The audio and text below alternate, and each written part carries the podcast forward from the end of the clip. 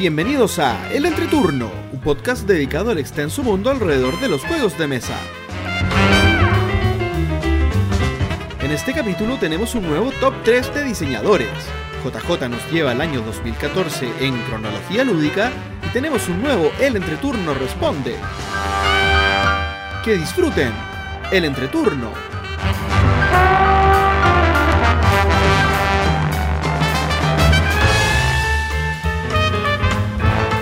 Hola, ¿qué tal amigos? Mi nombre es JP Gloria. Yo soy Axel. y estamos comenzando el capítulo número 114 de El Entreturno. Estamos grabando el sábado 27 de agosto, el capítulo que saldrá el martes 30 de agosto. ¿Cómo están chicos? Dos, dos capítulos en un mes. Muy bien, gracias. Le- El mes pasado creo que pasó lo mismo. Grabamos dos veces en un mismo mes, Ah, pero no salieron dos capítulos. En... Que somos buena gente, dándole dos capítulos a nuestras personas, como en los viejos tiempos, Como en los viejos tiempos. que no es. volverán. que no volverán. No sabemos, no sabemos. por, algo son viejos, por algo son viejos. Por algo son viejos no co- como volverán. nosotros. Como- Sí, Yo somos- muy somos- bien el viejos y cansados. ¿Ustedes cómo están? Nosotros estamos más o menos en el centro, ¿no?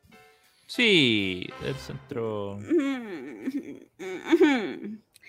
¿No? Mi, ge- mi geografía dice que no, pero creo que ya hemos tenido esta discusión. O sea, te- te- técnicamente estamos en el norte, para la gloria. Somos del Sí. norte. Somos del Playa norte, Blanca, sí. la octava región, es el centro geográfico de Chile continental. Sí. Ah, entonces hay harto norte. Sí, Hay entonces. más, hay más norte que sur. sí, sí. Claro. Para que sepan. Sí. Sí. Oye, y a propósito de eso, que estoy en el sur, no he jugado nada, llevo como 10 días sin jugar, Uh, ¿Estáis con tiritones, Gloria? casi. Ni ¿Estáis con siquiera me metí, síndrome pero de no me, abstinencia? ojo que no me metió Borgen Arena, que sería como la alternativa para suplir la droga. y un, un masito carta. Un Ni siquiera he jugado inglés. Brista. ¿Viste? Pero- Un- Pero es porque hay estado en otras actividades también, pues. O, he- o te han dado ganas de jugar y no he podido. No, no, sí estaban. Pero ni siquiera hemos jugado con mis papás, que podía haber- podíamos haber jugado una brisquita. Una tripulación. Y un jueguito solitario, un exit. Sí. Sí. Spoiler, soy demasiado mala para los éxitos. Sola.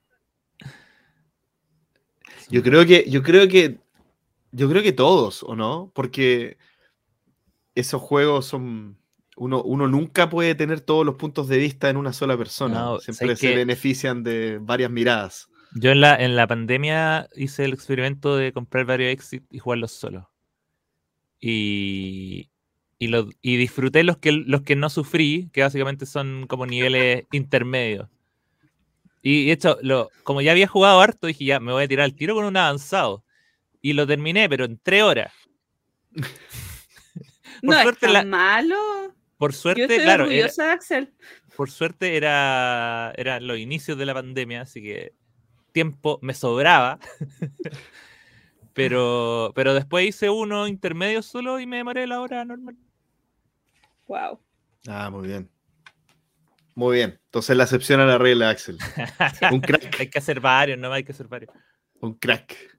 Bueno, chicos, ¿qué ha sido de su mes lúdico? Don Axel, ¿por qué no nos cuenta? Uy, oye, as- as- yo vengo acá a sacarle pica a la gloria, aunque no tanta. Porque este fue un mes bastante. Uy, mira, estoy viendo para atrás y este es el mes. No, mentira. Febrero fue el histórico. Pero. De hecho, hay varias partidas que no guardé, así que técnicamente podría ser el histórico. Pero tuve 43 partidas guardadas en la aplicación, que para mí es harto. Spoiler, la, la Gloria después va a decir, aunque su mes ha sido malo, igual me gano. Pero todavía quedan días en el mes, así que todavía puedo eh, ponerme el día. Y eh, fue un mes de varias, varias novedades. De hecho, son tantas novedades que no las voy a hablar todas y voy a hablar de algunas y a otras les voy a dejar para el próximo mes porque también quiero dejarle un tiempito. Em, pero voy a hablar de, em, por ejemplo, que por fin jugué Picture Perfect. Mi, mi juego más esperado del, del Spiel del año pasado. Finalmente se pudo jugar.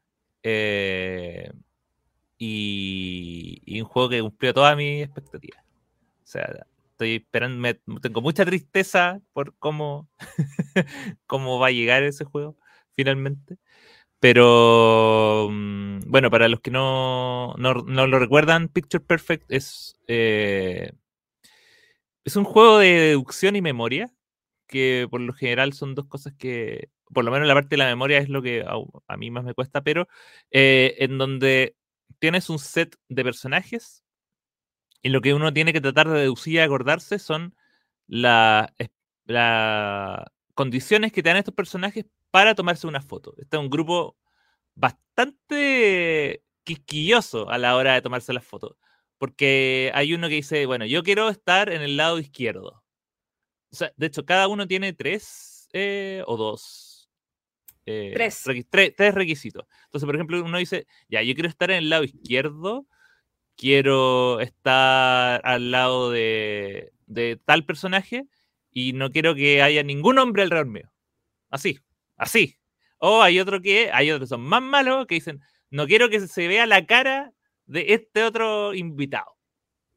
Y entonces uno, uno recibe al principio cierta cantidad de sobres con la información de ciertos personajes, de tres de ellos, y son, ¿cuántos? ¿15?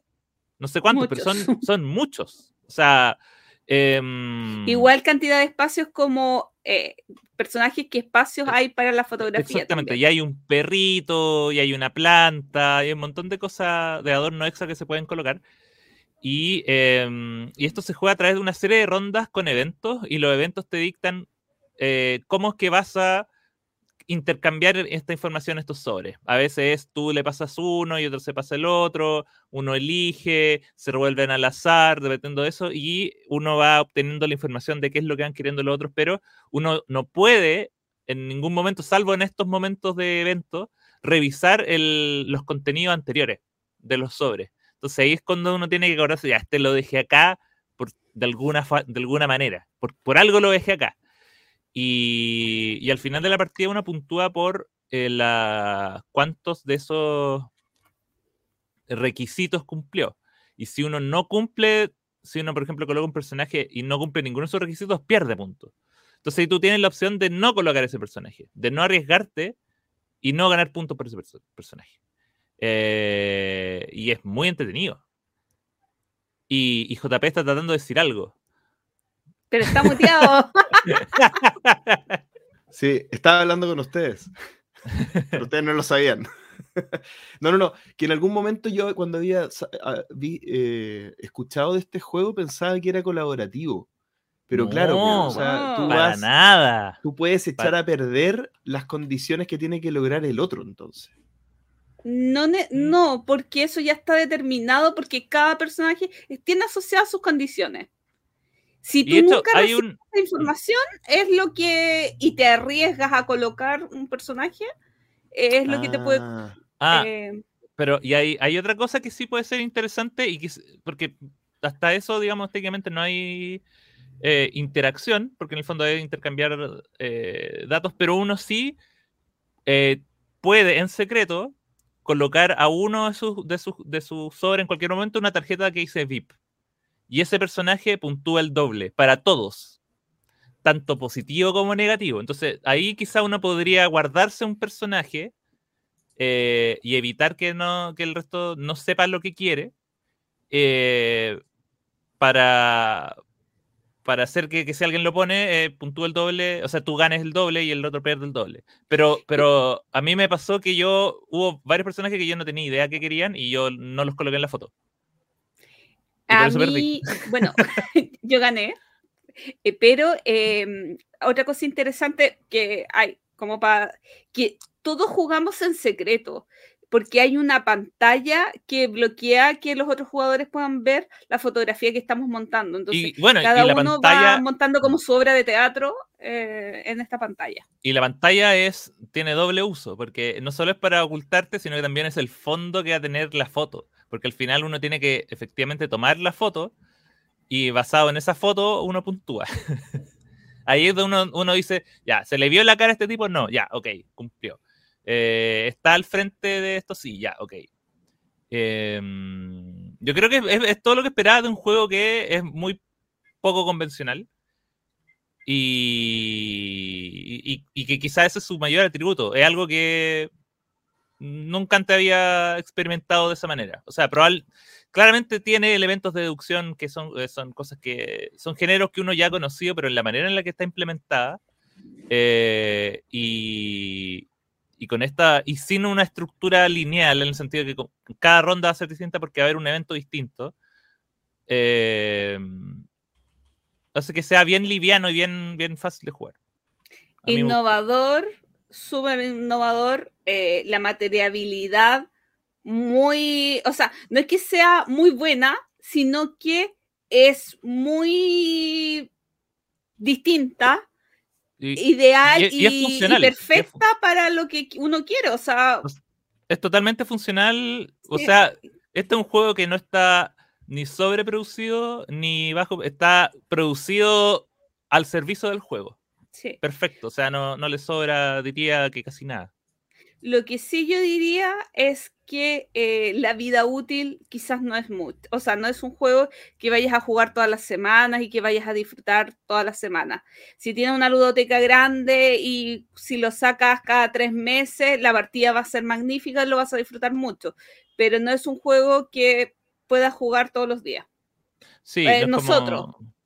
No va a hacerse tampoco estrategia, no es como que uno va a ser, oh, voy a ser el maestro, a menos que tengas muy buena memoria y, ya te acuerdas de, todas las cartas, todos los tipos de cartas que hay, que son varias, que, o sea, es imposible, pero técnicamente alguien con muy buena memoria podría decir, no he visto estas seis cartas. Entonces deben estar en estas dos personas. Pero como son 15 personas, o sea, tendrías que memorizarte 45 cartas. Una locura. Y yo sé que habrá gente que escuche este podcast que puede hacerlo. Pero yo me memorizo tres. o sea, yo tenía problemas acordándome de la información que yo, que yo ya sabía del principio y me iba a acordar de, lo que falta. No, está loco. Em, ya, antes de hablar de los otros dos juegos, quiero mencionar cortito que ayer, uy, no la anoté. Entonces tengo una partida más, la voy a anotar después. Eh, jugué la expansión de Nidavellir con expansión. Y em, es una expansión pequeña, es una expansión eh, que iría, no es necesaria, no, no agrega solo cartas y un espacio especial. Eh, pero que es solo para la gente que quizá eh, siente que es, es muy repetido como el tipo de carta y quiere como algo más. Em, pero sí es de esas expansiones que uno las coloca y ya no las saca. O sea, eh, cuando ya vas ahí, ya se, impregna el juego y es, parte de lo que tienes que explicar. Es solo un módulo extra y un par de cartas que se agregan a, las que uno compra cuando genera la línea de, enanos. Em, y eso, yo, de hecho, la, gracia fue que jugamos con una persona que nunca había jugado ni Davilir y le expliqué el juego como con eso y me habré demorado tres minutos más de lo normal. y la partida corrió bien, y em, lo que sí, las cartas nuevas tienen otras posibilidades, pero funcionan muy bien con las estrategias anteriores. Yo usé la misma estrategia, la potencié con otra carta y gané. Mm, ya, y hay dos juegos que les quiero hablar, que son dos juegos que recientemente sacó Board Game Tables y que me llegaron a través de un Kickstarter, que me habría llegado antes de no haber sido que se me había olvidado rellenar los datos de envío. Gil. llegó un, porque me llegó un correo de Kickstarter y decía, ya todos los backers tendrían que haber tenido el juego en, sus manos. Muchas gracias, amigo. Y yo, oye, pero ¿y yo? Y después me, me, acordé que no había puesto los datos del envío. Y puse los datos del envío, se demoraron una semana y em, ya me llegaron estos dos juegos, que es Dandelions y em, se me olvidó el nombre de este juego porque es un nombre muy raro y, largo, que es... Eh, uh, Pizza Por mientras, por mientras eh, déjame decir que lo que te pasó no, no es tan malo como lo que me pasó a mí, que había puesto una dirección de una casa que vivía antes y se me había olvidado que me cambié de casa y tuve que estar llamando al, al- al otro dueño de la casa anterior para que si le había llegado una caja con un juego. Y lo tuve que Ya, el, el juego, el, uno es Dandelions, un juego de una palabra, y el segundo juego se llama Psychic Pizza Deliverers Go to the Ghost Town. o los eh, repartidores de pizzas psíquicos van a la tierra de lo- al pueblo de los fantasmas. Eh, la gracia de estos dos juegos es que son dos juegos diseñados por japoneses. Y como ustedes saben, es mi habilidad. Dije, no puedo no tenerlos. Y son dos juegos muy distintos, muy distintos entre sí. Y los dos me gustaron harto. Eh, Dandelion es un, de hecho, es la reimplementación de un, de un juego también anterior japonés. eh, que es un filler muy raro. Y acá la primera cosa japonesa, de dos o tres jugadores. Nada más. acá olvídense de las cuentas convencionales. Eh, es un, un filler de 10, 15 minutos máximo y que la mejor forma de resumirlo sería como un como Las Vegas, pero sin la parte de la apuesta, y solo una ronda de Las Vegas y, y en vez de elegir es, una especie de roll and move. Porque en, en, en- Dandelions hay cinco como pétalos de rosa, cada uno con puntaje distinto. Y tú al comienzo de la partida tomas tus 10, 11 dados, los lanzas, los separas por número, y esos son los dados que tú vas a usar para avanzar en este, en este track.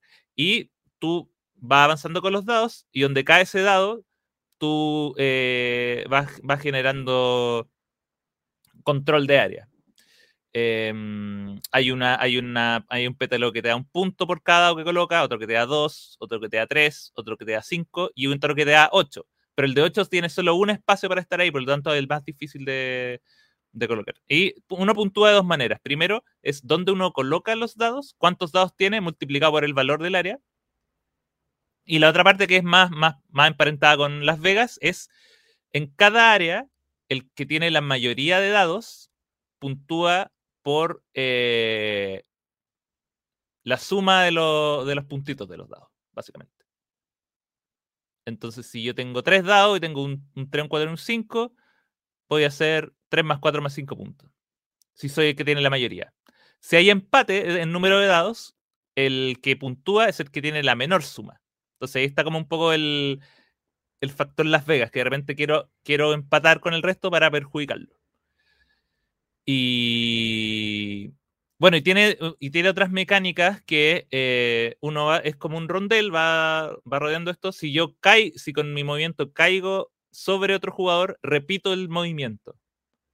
Entonces, si avancé 4 y caí justo en el espacio de otro jugador, avanzo 4 otra vez.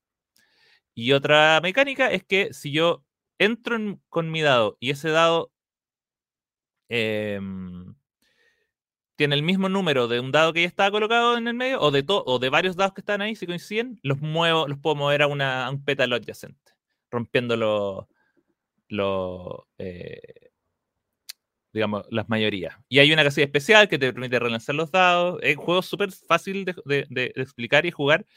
Y, y me gusta, a mí me gustó cómo funcionó de A2 y A3. Lo, lo probé de A2 y A3. De A2 es más, es un poco más de control y el 3 tiene un poco más de, eh, un poco más de caos, pero el- yo, la gracia está en gestionar bien las tiradas que uno tiene. O sea, a pesar de que son dados y a pesar de que uno puede decir, ah, tuve una mala, una mala tirada al principio, en realidad es cómo los gestionas. Y, de repente un jugador que tiene muchos unos no es tan malo porque tiene mayor control en, en los espacios que va a caer, puede ir último y así saber dónde se van a mover los otros jugadores anteriormente. Eh, es bueno, jueguenlo. Y eh, Psychic Pizza Deliverers Go to Ghost Town es un juego completamente distinto. Eh, y de nuevo también tiene una, una locura porque es un juego que se juega. Se juega de, a- de 2 a 4 jugadores, pero en realidad hay uno que tiene que hacer como de master, entre comillas. Hay uno que no juega, sino que es el que arma el espacio y domina un poco el juego y tiene que ir mencionando la, la, acción al resto de los jugadores. ¿Es del autor es el mismo Japo o otro Japo? Es otro Japo, otro japonés, pero también es japonés. Hayato, Hayato Kisaragi.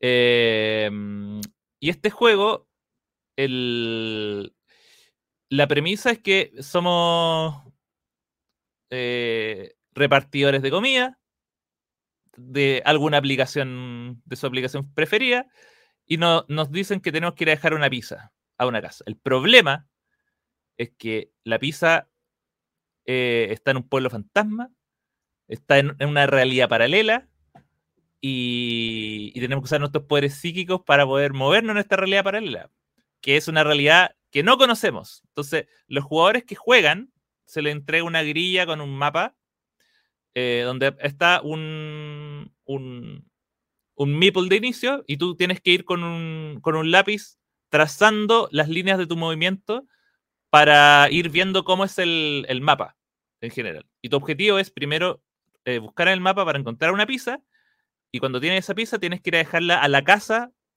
que pidió esa pizza. Y todo eso a través de las pistas que te va dando el, el máster que, por ejemplo, tú puedes decir, ya, me, voy, me muevo al norte.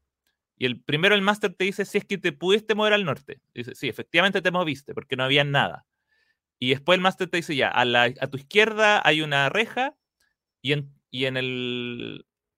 Y a tu alrededor hay un fantasma y una pizza, por ejemplo. Entonces ahí tú sabes que en tu entorno y tú vas marcando en tu, en tu tablerito qué es lo que puede haber. Y ahí tú tienes que ir deduciendo en la medida de lo que te van, de la información que te va entregando el, el máster, dónde están las cosas que tienes que hacer. Em, si hay fantasmas entre medio, ellos impiden tu paso, pero les puedes, puedes golpear a los fantasmas para robar cartas que te permiten hacer turno. Entonces, en tu turno tú o te mueves o golpeas hacia una dirección donde crees que hay un fantasma, o usas una carta que por lo general rompe habilidad o te permite moverte más de lo normal o, ese tipo de cosas. Em, jugué dos partidas, una haciendo el Master, que fue la primera que hice porque era como el que, conocía el juego, y después hice otra haciendo el jugador y me, llamó mucho la atención que en ambas partidas eh, uno llegó y el otro siempre estuvo como a dos espacios de llegar. No, no es un juego donde eh, es tan pequeña la arena y, y, está, y está tan bien pensado que a pesar de que uno parte con una hoja en blanco, eh, en, ambos casos no hubo ningún jugador que haya quedado como a más de dos casillas de, la casa con la pizza recolectada.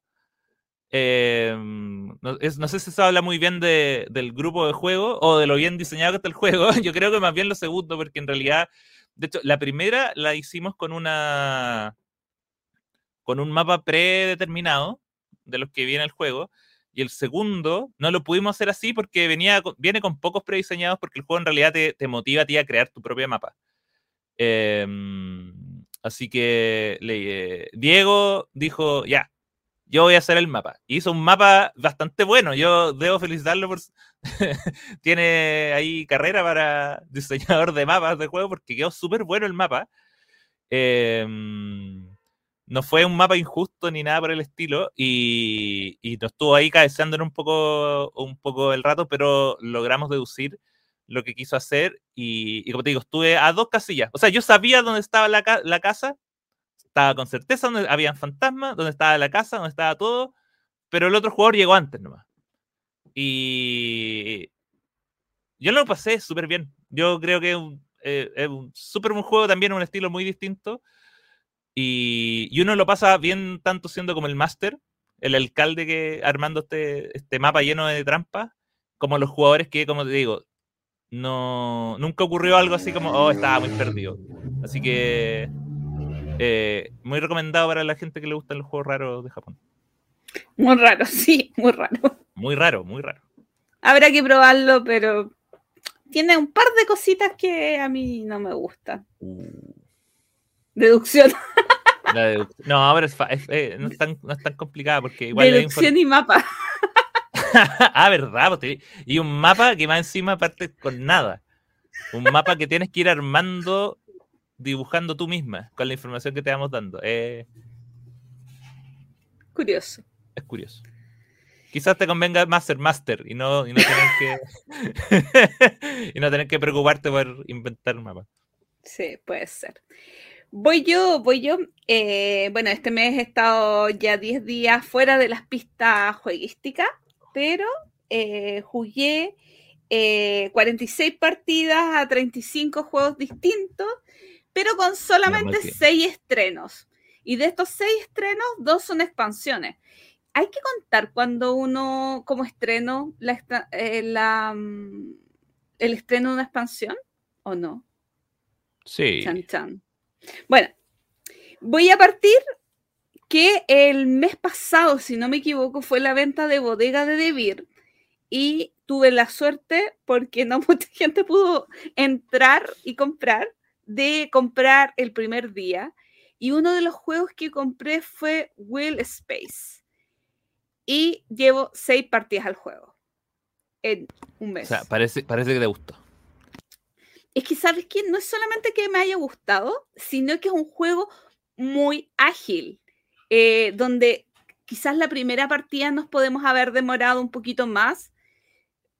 Y fue como, oye, pero después juguemos otra. Y al ratito jugamos otra. Y después de jugar otra, y fue como, bueno, ¿y otra? Es un juego que te invita mucho a eh, jugar nuevas partidas. ¿Y a qué se refiere este juego? Un juego de cartas eh, principalmente donde em, en tu turno eh, tienes, si no me equivoco, cinco o seis naves, cinco, estoy casi segura, solamente tienes 10 turnos. Es un juego de 10 turnos. Y en tu turno puedes colocar una nave en uno de los espacios vacíos o subir una nave. Cuando subes una nave, o bajas una carta o robas tres.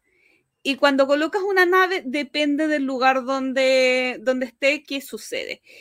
Entonces, tienes que tratar de bajar muchas cartas y ir haciendo combos y con motor de que, te genera hay cartas que te generan puntos de victoria por tener set distintos eh, o símbolos distintos o símbolos iguales en realidad o conjunto de símbolos. Hay cartas que eh, te permiten bajar otra carta si es que tienes este símbolo. Entonces, va generando tu motor y es un motor muy rápido y muy agradable. Em, soy pésima, pero es, dijera JP o dijera una pregunta del entre turno responde un feel, ¿cómo se llama? Feel, good, game. Feel good game. Feel good game. Em, recomendadísimo, o sea, sumamente entretenido, súper ágil. Axel, tú lo jugaste, ¿cierto? Yo lo jugué una vez. Súper ágil, ¿cierto? Sí, sí, súper iconografía bastante clara. Es súper claro. Yo al, al, principio, claro, no, no, no, entendía mucho esto de, subir la nave, bajar la nave, pero. Em, pero, pero el juego, eh, o sea, yo creo que lo, lo, principal es el tema de, la, de armarte ese, el motorcito. El, el, engine building que te, que te ofrece es bien, es bien claro. Y, y también es como de esos juegos que em, uno puede quizás como, uno identifica como las cartas que uno tiene que bajar para poder hacer puntos y, fijarse en ello. Eh, yo lo encontré bien entretenido, la verdad. Sí. Al final del juego también cada, muchas de las cartas tienen un animal eh, y mm. puntúas por animales iguales o animales y animales distintos. Si tienes todos los animales, ganas puntos, pero si tienes sobre una X cantidad de animales, sobre tres animales, cada animal sobre tres, cuatro, cinco te va a ir dando puntos. Entonces, soy pésima, pero es muy, muy, muy entretenido. Eh, otro juego que estrené, no, expansión. Eh, estrené dos expansiones, una con Axel pero no hablaremos de ella, que es la expansión de las brujas de Herbalife, no, herbolarias de... las brujas Herbalife, sí, de pócimas y brebajes, pero eso lo dejamos para otro día. La expansión eh, Contractors de The Red Cathedral. Una expansión rara.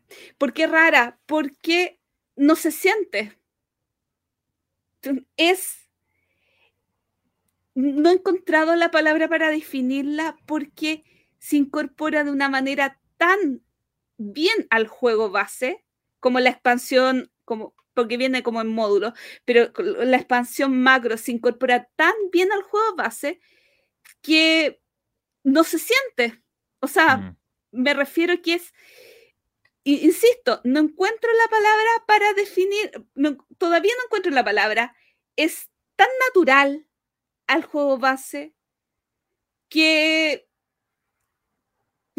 que, me deja sin palabras. O sea, eh, Axel hace mucho tiempo que no había jugado de Red Cathedral y se lo expliqué junto con la expansión. Y la expansión simplemente es una cuarta acción posible, porque en The Red Cathedral lo que uno puede hacer es llevar una banderita para reclamar un espacio en la catedral para construir. Lo otro es llevar recursos de tu almacén a la catedral para construir. Puedes mover los dados para recibir recursos. Y la cuarta acción es mandar un contratista. Sorry si es que me equivoco en los nombres de, de estas cosas, pero ustedes saben que yo no me los aprendo. Llevar un Meeple a el mapa de, de Moscú. Y cuando tú llevas a un personaje a ese mapa, lo que tú tienes que pagar es unos con, contra, no, no me acuerdo, uno, unos pergaminos y dependiendo de la cantidad de meeples o amiguitos que estén en esa ciudad. Y tú vas a recibir una loseta de las que estén adyacentes a esta ciudad.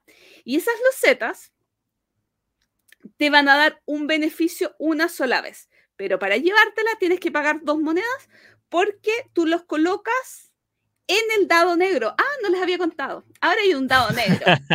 sí, porque eh, en alguna parte escuché que se incorpora un nuevo dado a este rondel para recibir recursos para que la expansión no alargue el juego. Entonces, favorece que tú puedas recolectar más recursos de una manera un poquito más ágil. Bueno, el dado negro, al igual que el dado blanco y al igual que el dado de tu color, eh, tú los puedes modificar pagando dinero para avanzarlo un poquito más. Bueno, y el dado negro tiene, está asociado a estas losetas que yo les dije que se eh, recolectan en el mapa, en el, nuevo mapa de Moscú y sus ciudades adyacentes. Eh, y cuando tú usas el dado negro, ganas el beneficio de esta loseta una sola vez. Y esas losetas que tú vas recolectando tienen un tema de set collection. Hay distintos colores y si tú coleccionas todos los colores, recibes muchos puntajes. Si no me equivoco, como 16, 15, 16 puntos, muchos puntos. Yo sé que 5 son 11 porque nunca he podido conseguir los 6. Entonces, hace que haya una sutil, perdón, diferencia con el juego base, pero es tan fácil de explicar que tú dices, esto calza perfecto. Ahora, la decepción de la expansión es la siguiente. Eh, si ustedes recuerdan, en el, en el, mapa donde está el rondel de dados, hay diferentes, eh, se me olvidó la palabra, eh, cartas, pero que son gremios, gremios la los palabra. Gremios, los gremios, sí. Y en el juego base vienen cuatro gremios. En el juego con la expansión, uno tiene que seguir utilizando tres gremios del el juego base. Solamente se sacan, si no me equivoco, los sacerdotes. Y de los 10 gremios que vienen en la expansión, con tres cartas cada uno, o sea, de las 30 cartas nuevas que vienen, solamente puedes usar una. Oh, me rompió el corazón. A ver, eh, la crítica que estoy haciendo viene desde, desde el corazón partido, o sea, hoy como de estas 30 cartas que quiero probarlas todas, solamente puedo usar una. Pero habla para la gente que rejuega los juegos de una rejugabilidad infinita, porque nunca la vas a volver a, a topar. O sea, maravilloso. Pero a mí, debo decir que se me rompió el corazón, porque fue como una pequeña decepción de. Porque hay un gremio que tiene los diamantes, y los diamantes son comodines, ¿ok? Hay un gremio que saca unas cartas como de, de como de objetivos, no, no, como de misiones. Hay un gremio que tiene unos ladrillitos, hay un gremio que tiene un como un capataz. Y de todos esos gremios solamente vas a jugar con uno. se me rompió el corazón. Igual, debo decir que se me rompió el corazoncito. Yo creo que igual tiene que ir con, un tema de, balance, obvio. del juego, porque si tuvieras cuatro de esos gremios, eh, quizá el juego explotaría. No, no, se, está claro todo eso. Si la crítica viene desde mi corazón roto, no viene desde, desde la objetividad en el juego. Mm. O sea, eh, viene de que, pucha, vienen tantas cartas y yo las quiero probar todas, pero no le voy a dar 30 partidas. Lamentablemente. O sea, no, hay tiempo ni vida. Le di dos partidas a la expansión y la verdad es que funciona súper bien. No sentí que alargar el juego. Quizás la primera partida sí lo sentí un poco más largo, pero había alguien que nunca había jugado el juego. Entonces es algo sumamente natural, pero no por el juego, sino porque por, las razones de la partida. Entonces, yo recomendadísima. Axel, tú que la jugaste y JP que la quiere jugar. Yo también, yo, o sea, al igual que, lo que mencioné con Nidavellir, es como de esas expansiones que, que no se sacan. O sea, que hay que ver cómo, cómo colocarla en la misma caja. No sé si se puede. No. No, ya. Em, pero. Con, suerte el base cierra con lo que viene y vaya a meter algo más. pero. Por eso yo encuentro que eh, las cosas que agrega son muy pequeñas, pero, pero son muy fáciles de explicar. Eh, a mí se me había olvidado prácticamente por completo, lo había jugado hace ah, más de un año, entonces eh, ya no recordaba las reglas, pero entre, entre el refresco de regla, entre saber más o menos cómo se jugaba y, explicar la expansión no, no, no, cambia nada y, y, el juego sube un montón. Yo, yo creo que em, no, es que te cambie el juego eh, para siempre, no es como que no quiera volver a jugarlo sin la expansión. Probablemente podría jugarlo sin la expansión, sin echar de menos la, la expansión, pero pero teniéndola eh, no se saca nunca. Sí. Así que JP, cuando regrese, la jugamos. Sí, quiero. Me gusta Red Cathedral, pero es de esos juegos que me cuesta encontrar con quién jugar. Como muchos otros, pero me gusta. y el último juego que yo voy a jugar, a jugar, voy a contar muy cortito, es un juego de Axel en Majólica. ¿El Majólica es Japón o ah. es oriental? ¿De dónde Ese juego es chino. Chino. Chino. el Majólica, si no me equivoco, yo lo conocí el 2018 cuando fue al Spiel, sí, el 2018, y me llamó mucho la atención eh, por el tipo raro de juego que es. Pero lo vi en vivo e indirecto, la producción y el precio, y eso me echó mucho para atrás. Después de lo pude probar, no me gustó mucho. Axel lo compró, lo probé, me gustó, pero súper descartable. Y esta tercera partida que jugué, wow. ¿Sabes qué? Me, me, cuajó muchísimo más el juego. Aquí vamos con Majólica. Majólica es un juego que te trae muchos recuerdos a un azul. Es de ese tipo de juegos. Eh, es, un juego en que tú vas a ir recolectando piececitas, las vas a ir colocando y vas a tratar de ir completando estos, eh, no me acuerdo qué son, eh, pero cerámicas, si no me cerámicas, son cerámicas.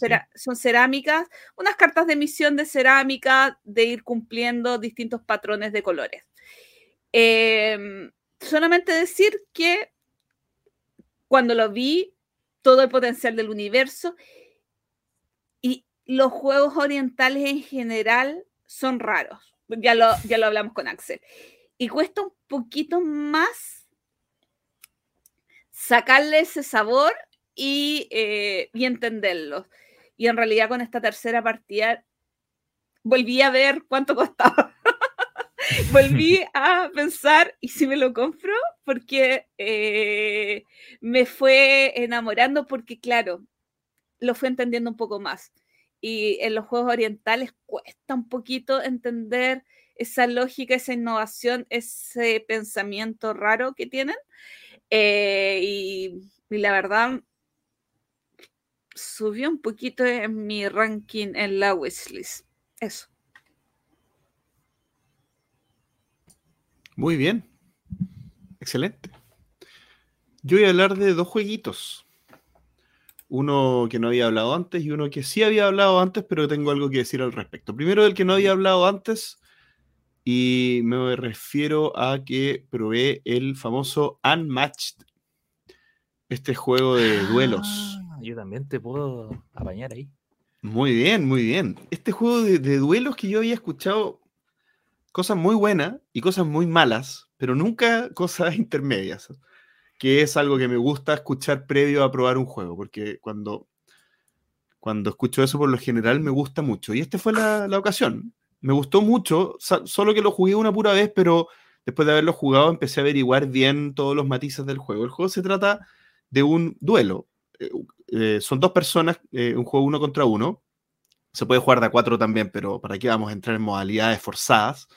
Es un juego de uno contra uno donde cada uno tiene un mazo de aproximadamente 30 cartas, maneja un héroe, y este héroe puede ser desde la caberucita roja hasta Drácula, o sea, puede ser muchas cosas muy raras. Eh, y, y tiene también un sidekick, un, ¿cómo se llama? Un eh, secuaz o un ayudante, que puede ser uno, dos, tres ayudantes dependiendo del personaje. Y en este mazo de 30 cartas uno lo que hace es ir moviendo tanto tu personaje principal como tus ayudantes eh, para poder atacar al otro y, quitarle toda la vida y el primero que mata al otro gana. El primero que mata al personaje principal del otro gana, porque si tú empiezas a matar a los ayudantes del otro, solamente haces que su juego sea más, o sea, eh, te, te pone en una ventaja estratégica, pero no necesariamente ganas el juego. Entonces ahí dependiendo eh, del tipo de personaje que tienes y que tiene el otro, es lo que te conviene ir haciendo primero. ¿ya? Y tus cartas te van dejando atacar, por ejemplo, eh, hay algunas cartas que te permiten jugar con cualquiera de tus personajes, ya sea el principal o los secuaces, otras cartas te dejan solo con tus secuaces, otras cartas te dejan solo con tu personaje principal, y tú en la medida que vas robando cartas vas teniendo que adaptar tu estrategia a lo que tienes en la mano.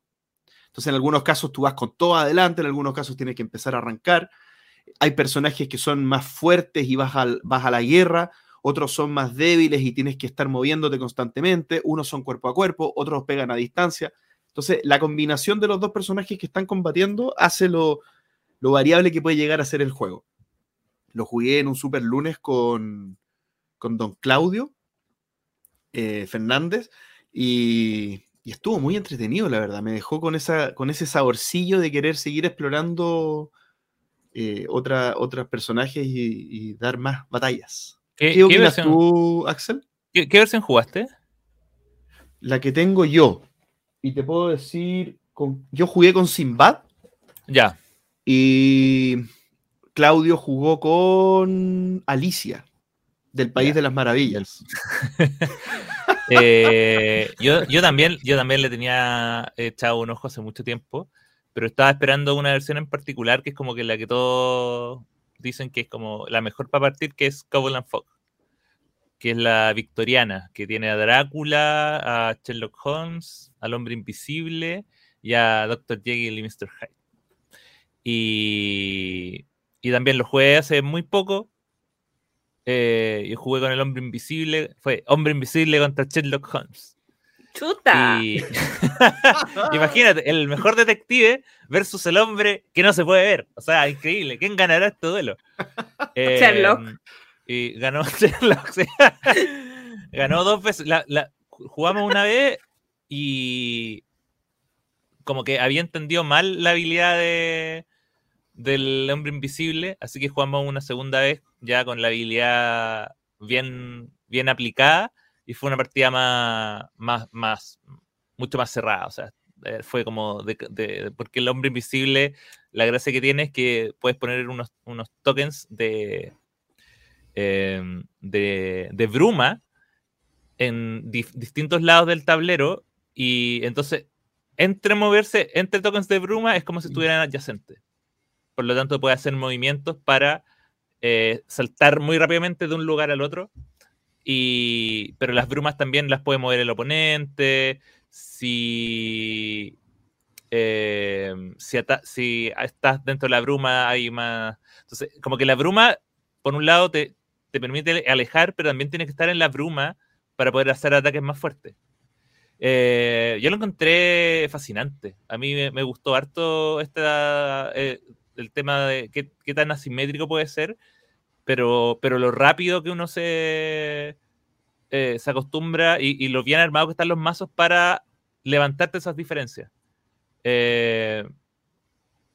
Me, me, gustó harto y lamentablemente ahora voy a tener que comprar más bonitos. Sí, a mí también. Eh, un, pensamiento eh, que se me vino a la mente cuando lo jugué fue compararlo con, con Warchest.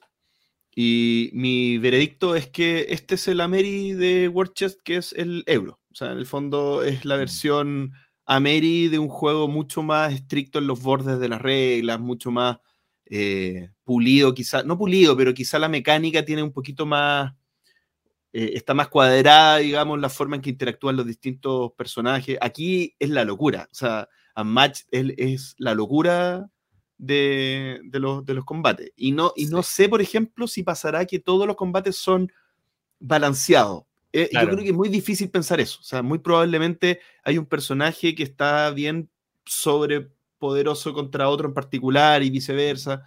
Probablemente las cajas en sí. estén quizás las cajas, claro, eso mismo a decir. Quizás la caja, no, no, no, quizás no sacaría a los personajes de una caja contra otra. Eh, o sea, por divertirse sí, pero no para un torneo, no sé. Bueno, para un torneo, es que ahí, ahí es interesante. Mira, buen punto, Gloria, porque para un torneo hay, hay, la idea es no saber con lo que juega el otro. Entonces uno hay un metajuego también como jugar al cachipún. Es como, mira, yo voy con tres personajes y se juega al mejor de tres y, yo voy con y yo elijo qué personaje y en qué orden y me la juego con qué vais tú también. Como Pokémon. no, y aparte como, Pokémon. Y, lo otro que tiene es que hay mapas distintos, o sea, cada caja viene con su mapa y los mapas también agregan variabilidad a las partidas. Sí, y hay algunos que vienen con mapa reversible y otros que vienen con el mismo mapa, pero con otro como diseño. El Covenant Fog viene con dos mapas, o sea, viene con un mapa que es como eh, tradicional y el otro que tiene como, creo que tiene lugares que se conectan entre sí como para tener movimientos como extras o más, más raros. Eh, yo recomiendo Google Fog. Un pequeño tema, creo que lo, lo hablamos en em, el turno de TCG Factory, está en el canal de YouTube del entreturno, que, eh, nota comercial, em, hay algunos que nunca van a llegar a Chile. Sí, los licenciados. Eh, claro, que tiene que ver con IPs que, no sé, pues Buffy. Em, hay uno de Marvel también, Daredevil con no sé quién. Sí, ahí como ojo con que todos los que tienen una propiedad intelectual que ya caducó van a llegar en algún momento. TCG Factory habló de que los iba a sacar en español, pero hay algunos específicos para los coleccionistas que asuman que tienen que eh, pedirlo a Estados Unidos. En inglés. Eh, en la hoja, en la hoja, en la página de TCG Factory hay un artículo donde detalla todo esto y, como los temas de licencia y, y, todo para que vayan a revisar si es que están muy interesados en este tema y ya lo quieren absolutamente todo. Sí. Eso mismo. Y el segundo juego que les quiero comentar es un juego más antiguo, pero que, que ha tenido una renovación recientemente. Me refiero a Arkham Horror LCG, el juego de cartas. ¿Por qué quiero hablar de este juego? Quiero hablar de este juego porque me gusta mucho y porque yo lo había dejado de jugar y había dejado de siquiera pensar en él cuando me enteré que Fantasy Flight, según yo, lo había hecho de nuevo y había sacado una nueva versión de este juego, lo que, eh, teniendo en cuenta los antecedentes de nuestros queridos amigos de Fantasy Flight, lo más probable es que significara que tenías que botar a la basura toda tu colección de cartas que mucho sacrificio te había costado, eh, te había costado no solamente comprar por el dinero, sino también porque no siempre están disponibles las distintas expansiones de, de estos juegos que uno tiene que ir juntando, digamos, por ejemplo, un LSG que tiene que ir juntando los distintos packs que van apareciendo. ¿Ya? Eh, y recientemente, y yo me había como amurrado, me había como votado a huelga, no quería averiguar de qué se trataba esta nueva, esta nueva edición, porque me había dado un poco de rabia. Y últimamente em, averigüé, me di el trabajo de empezar a entender un poco qué, cuáles eran las diferencias de esta nueva versión. Y la nueva versión es un reempaquetamiento del anterior. ¿Sí? No cambia nada. No, O sea, cambia pasa algunas es- cositas. sí, Pero una historia te, te vende el paquete completo del- de, la historia o, o- o un poco más. O sea, ahora no deberías quedarte sin stock de un sobrecito, porque lo compras completo. Exactamente, así como dice Gloria. O sea, el, el modelo anterior lo que hacía es que tú, te, por ejemplo, en un ciclo, hablemos del primer ciclo importante que es el legado de Dunwich. Tú te comprabas una caja como base de ese ciclo y después tenías que comprarte seis cajitas más pequeñas. O, o sea, tenías que hacer siete compras distintas para comprarte el ciclo completo. Ahora tú te compras, como dice Gloria, una caja solamente para la parte de la historia del legado de Dunwich y otra caja para la parte de los investigadores del legado de Dunwich. Por lo tanto, tú podrías, si quieres, no comprarte la de los investigadores y si, quieres jugar con, lo- con, con las cartas de jugador que ya tienes y quieres solamente la historia, te compras la mitad de la- del ciclo normal, lo que es la parte de los escenarios solamente. Y lo puedes jugar completo. Ahora, si vas a ganar sin, los, sin las cartas de investigador del ciclo, lo dudo mucho. Yo creo que ahí está el juego también. Pero, pero eso es importante. Y otra cosa importante es que este juego, cuando uno compraba antes el el- la caja base, era una trampa, porque la caja base nunca te servía. Tú para hacerte un mazo relativamente decente necesitas dos cajas base. Bueno, ahora la caja base del juego es como que fueran dos cajas bases en una.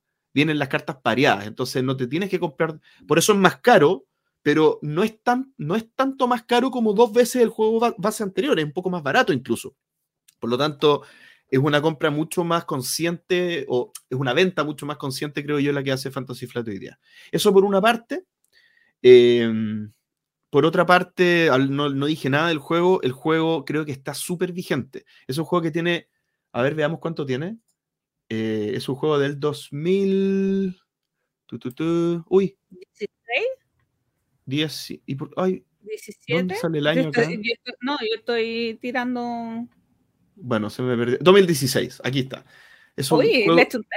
Sí, la chuntaste con la primera que dijiste. Es un juego del 2016 que es una reimplementación, una, es una readecuación de un juego anterior que es el del Señor de los Anillos, pero creo que no es una reimplementación en el sentido que es bastante diferente, porque el, el del Señor de los Anillos es muy táctico, es muy de que se, tú avanzas, sale como un escenario y es como un puzzle, es como entretenido, pero es solo un puzzle, es como hay que matar estos bichos que están acá, ¿cómo lo hacemos?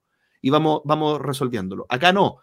Arkham Horror LSG es un juego que tiene una narrativa e- excelente. O sea, es un juego que tú vas, de partida tiene, tiene ubicaciones, tú, tú eh, no solamente estás en el mismo lugar, sino te tienes que ir moviendo.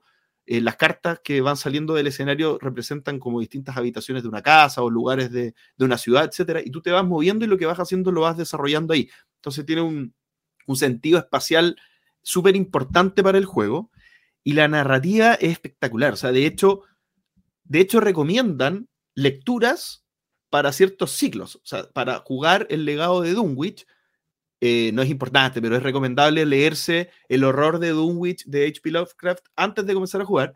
Y es impresionante porque yo me lo leí justamente por lo mismo. Y, la, historia, eh, claro, los mismos personajes que son los protagonistas del libro o del relato, eh, son personajes súper relevantes en la historia del juego.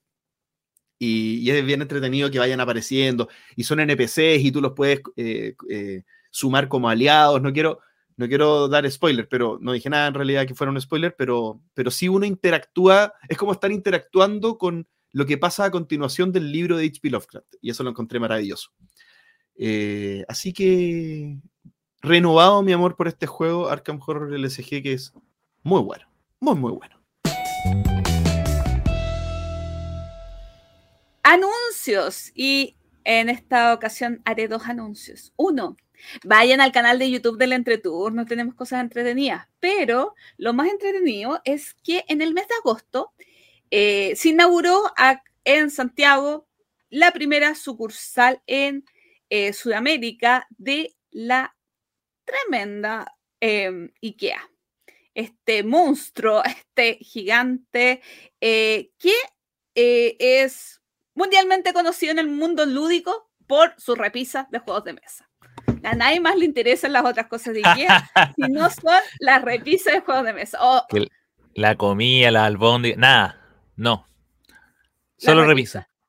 Pero oye, es que es raro porque nosotros conocemos Ikea por las repisas. Y desde mucho tiempo, en es tema de conversación en podcast y en, canales de YouTube, las distintas repisas que tiene IKEA. E invité a Muchachita Lúdica, eh, una blogger española, que el 2015 había escrito un artículo sobre las distintas estanterías de IKEA, cosas de la vida, eh, a que me acompañara y diéramos un vistazo a la página y ella diera sus recomendaciones de para qué sirve, de cómo planificar tu ludoteca, eh, que spoiler, siempre faltará espacio, y cuáles son las mejores repisas para qué ocasiones. Así que pasen por el canal de YouTube del entreturno a mirar y a reírse un ratito. Aparte, eh, a Lorena yo la conocí en cuando viajé y es un amor de persona, una dulzura. Eh, disfruté muchísimo este tiempo con ella. Así que espero que al menos Axel ordene su desorden con las estanterías de Ikea. He estado pensando en aquello. No sé si. Es que. No sé si. si no, sí creo que la necesito igual. Yo tengo la impresión de, las, de que las que tengo yo son, son las mismas, porque en algún momento el Homey las traía. No sé. Porque el por lo menos con, El Homey es como del mismo ecosistema empresarial de IKEA, en Chile, digo. Claro, pero sí, lo que pasa al final de cuentas es que eh, muchas estanterías ah, que se venden acá en Chile son muy similares a esta, mm. pero la ventaja que se se podría creer que tiene IKEA versus estas estanterías es que em, perduran en el tiempo. Y yo no sé si lo que vende Sodimac em, lo vaya, es lo mismo que vende hace cinco años y vaya a ser lo mismo que em, venda cinco años más. Y, lo otro, bueno. de partida me da más confianza. Y lo otro también como es la estandarización. O sea, claro. poder pedir un Calax y saber que va a ser el mismo Calax acá y en, en Suecia. La China, sí. Una sandía Galax. Y lo otro que tengo que comentarles es que hace poquito se lanzó la rifa del entreturno. ¿Y qué es la rifa del entreturno? Bueno, como ustedes saben, nosotros nos queremos hacer ricos por los juegos de mesa. Este podcast partió hace seis años solamente con el objetivo de esta rifa, para que nos hagamos millonarios, nos compremos un helicóptero y... Nos compremos muebles, muebles de Ikea, básicamente. Claro, nos compremos un jet privado para ir a la Spiel. No, mentira, ustedes saben que esto se hace con puro amor, pero el amor no sirve para pagar la Mira, uno va, uno va a, StreamYard y nos sale la opción de pagar con amor, lamentablemente todavía no. Sí, sí, esos son como 140, 100, perdón, 240, 260 eh, dólares anuales. oye, oye, espérate, y si saliera la opción de pagar con amor, me preocuparía. ¿Cómo se cobra eso? ¿Cómo chuta, no? Miraría para todos lados.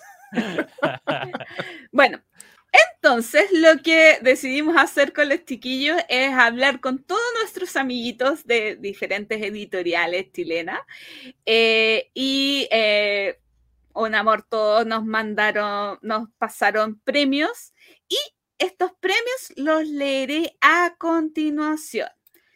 La, la, la. Eh, si lo tuviera a mano sería tan bueno, pero no importa. Rifa el entreturno. Tenemos, tenemos hasta el momento, no, tenemos 12 premios. Perdón, 13 premios. Me faltó agregar uno aquí. Eh, tenemos 13 premios. Fractal nos regaló Ganímides. Y también un pack de Nister, Corrales a tope, Roba, Dispare Whisky y Menino Desastre. Sir nos donó un Maque Maque Brisco, una morada maldita y un banana azul.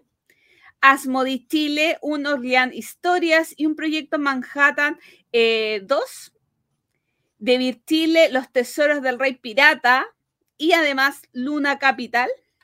Sobremesa, un La Frontera. Entre turno Bistro, una gift card de 20 mil pesos para comer rico. La tienda El Mipel chileno, un Tevez y alguien, que no diremos quién, nos regaló un regalo sorpresa. Uh. Sí. Entonces, eh, cuando que yo sé cuál es el regalo sorpresa y yo sé quién lo regaló, pero sorpresa. es sorpresa hasta para, hasta para el resto del turno, porque sí. Ojo, ojo que es un juego igual de más de 30 mil pesos. Así que. Ah, esa es la primera, la primera pista que vamos a dar.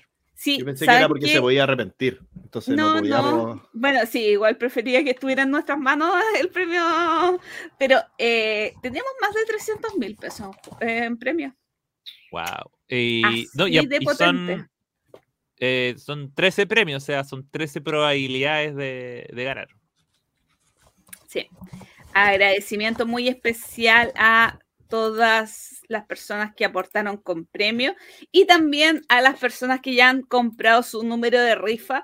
Yo estoy enviando un correo electrónico de confirmación em, y eh, es importante que se metan a un link donde que va a estar eh, junto a, este programa y van a poder comprar, ahí están todas las instrucciones para comprar los numeritos. Eh, esto va a estar abierto al menos hasta el 15 de septiembre, pero igual vamos a estar informando. Eh, y, lo importante es que en este link va a decir cerrado, ya no se venden números. si es que ustedes lo escuchan con, em, con mucho tiempo de años eh, sorteo solamente para Chile y eh, me gustaría saber si ustedes pudieran participar, ¿cuál uh. sería el juego que les gustaría ganar? Yo parto, yo parto. A mí me gustaría el pack de Roland Wright de Fractal. Me gustaría ese, esa diversidad de juegos pequeñitos. Porque Ganymede ya lo tengo, así que no, no lo quiero repetido. Sí, Ganymede es tremendo juego. Sí, sí, sí. De hecho, lo tengo cerrado, porque está en el bistró, hay otra copia en el bistró. Entonces, ¿para qué abusar, digo yo? Sí. Del desgaste de los juegos. Axelcito. Yo, mira, ya tengo varios. Eh, yo pensé que JP iba a decir Orlean Historias porque era el más esperado de la Spiel hace dos o tres años. Pero todavía lo sigue esperando. Todavía es una, espera que no, no llegó. No, mira, yo. Em, por ejemplo, me gustaría Banana Azul para poder devolverle su Banana Azul a la Gloria. Así que está ahí, pero, pero, pero no, es tan necesario. Por supuesto que la gift card del Anteturno Distro la haría zumbar. más encima aprovecharía de ir un lunes y ahí me dura más. Em, pero yo, el, que de verdad me gustaría ganar y que yo creo que es como la gracia de, de, participar en una rifa, eh, a mí me gustaría Luna Capital. Porque, porque he leído tanta opinión eh, contradictoria con el juego que me encantaría poder hacerme mi, propia opinión, pero no me da la confianza aún para pagar el precio completo. Entonces, ¿qué mejor que decir, ya, esto es lo que estoy dispuesto a pagar por un Luna Capital y me gustaría me gustaría ganarlo por eso, para que me llegue, digamos, sin, sin el costo de que podría no gustarme. ¿Cachai? Es una, una visión bastante rara de cómo ver una, una rifa, pero, pero para que vean que todo es posible. Pero en realidad, de hecho, y el otro, el premio sorpresa, solo porque quiero saber qué.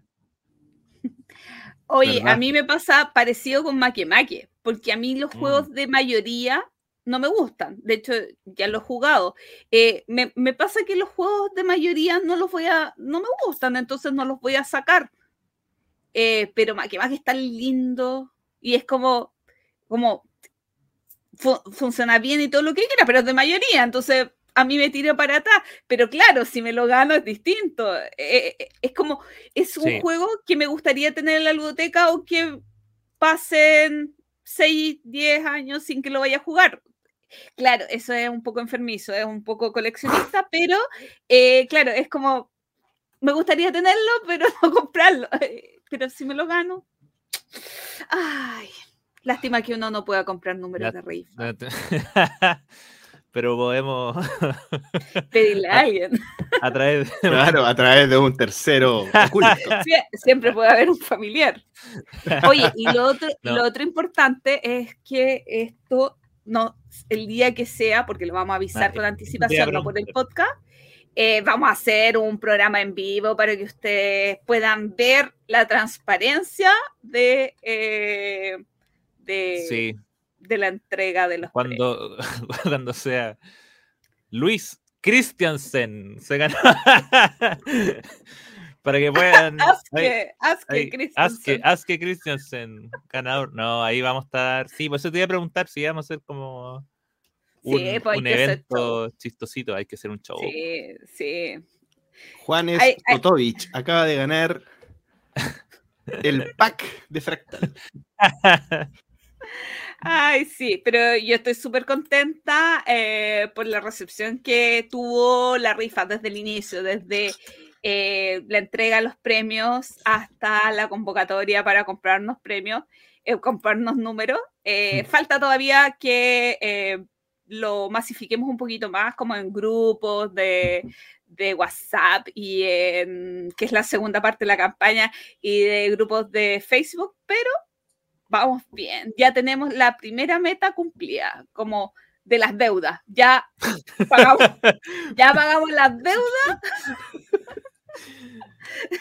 pero pero cualquier aporte eh, es importante porque nos da una soltura para poder emprender otros proyectitos y, pagar gastos menores que tengamos. Eso, así que, así que denle nomás cabrón. Denle nomás cabrón, muchos premios, muy buenos. Y, hay buen premio y, y por 2.500 el número. Oye, eso, no hay, no hay límite de números, me imagino no hay límite de número. Eh, piensen que son más de 300 mil pesos en premio y no, no, pensamos llegar a los 300 mil pesos o más de 300 mil pesos de recaudación. O sea, eh, o sea ojalá llegáramos. Pensamos. ¿Cómo que no pensamos? Sí, pensamos. O sea, claro o sea, yo, yo, te, yo te escucho ahora, Gloria, soy un auditor que te escucho ahora y digo, esta es la mía, me voy a comprar 10 números, me gano sí o sí la cuestión. Oye, sí, pero agradecer que no han comprado tanta gente números de rifa, pero los que han comprado, han comprado. Es que, cacho, es que mira, ¿sabéis qué? Es que eso es la, la gracia de una rifa de juegos de mesa, que todos sabemos el tema de las probabilidades. De cuánto. Yo creo que esa gente que juega que seca para los juegos de subasta. Entonces saben que si ya, acá es cuando. ¿A dónde ponerlo? Este, lote, este lote está bueno, así que voy a gastar la plata. y, me, y, me, va a tocar la carta buena, así que eso habla de que los que han comprado algo cachan de juego.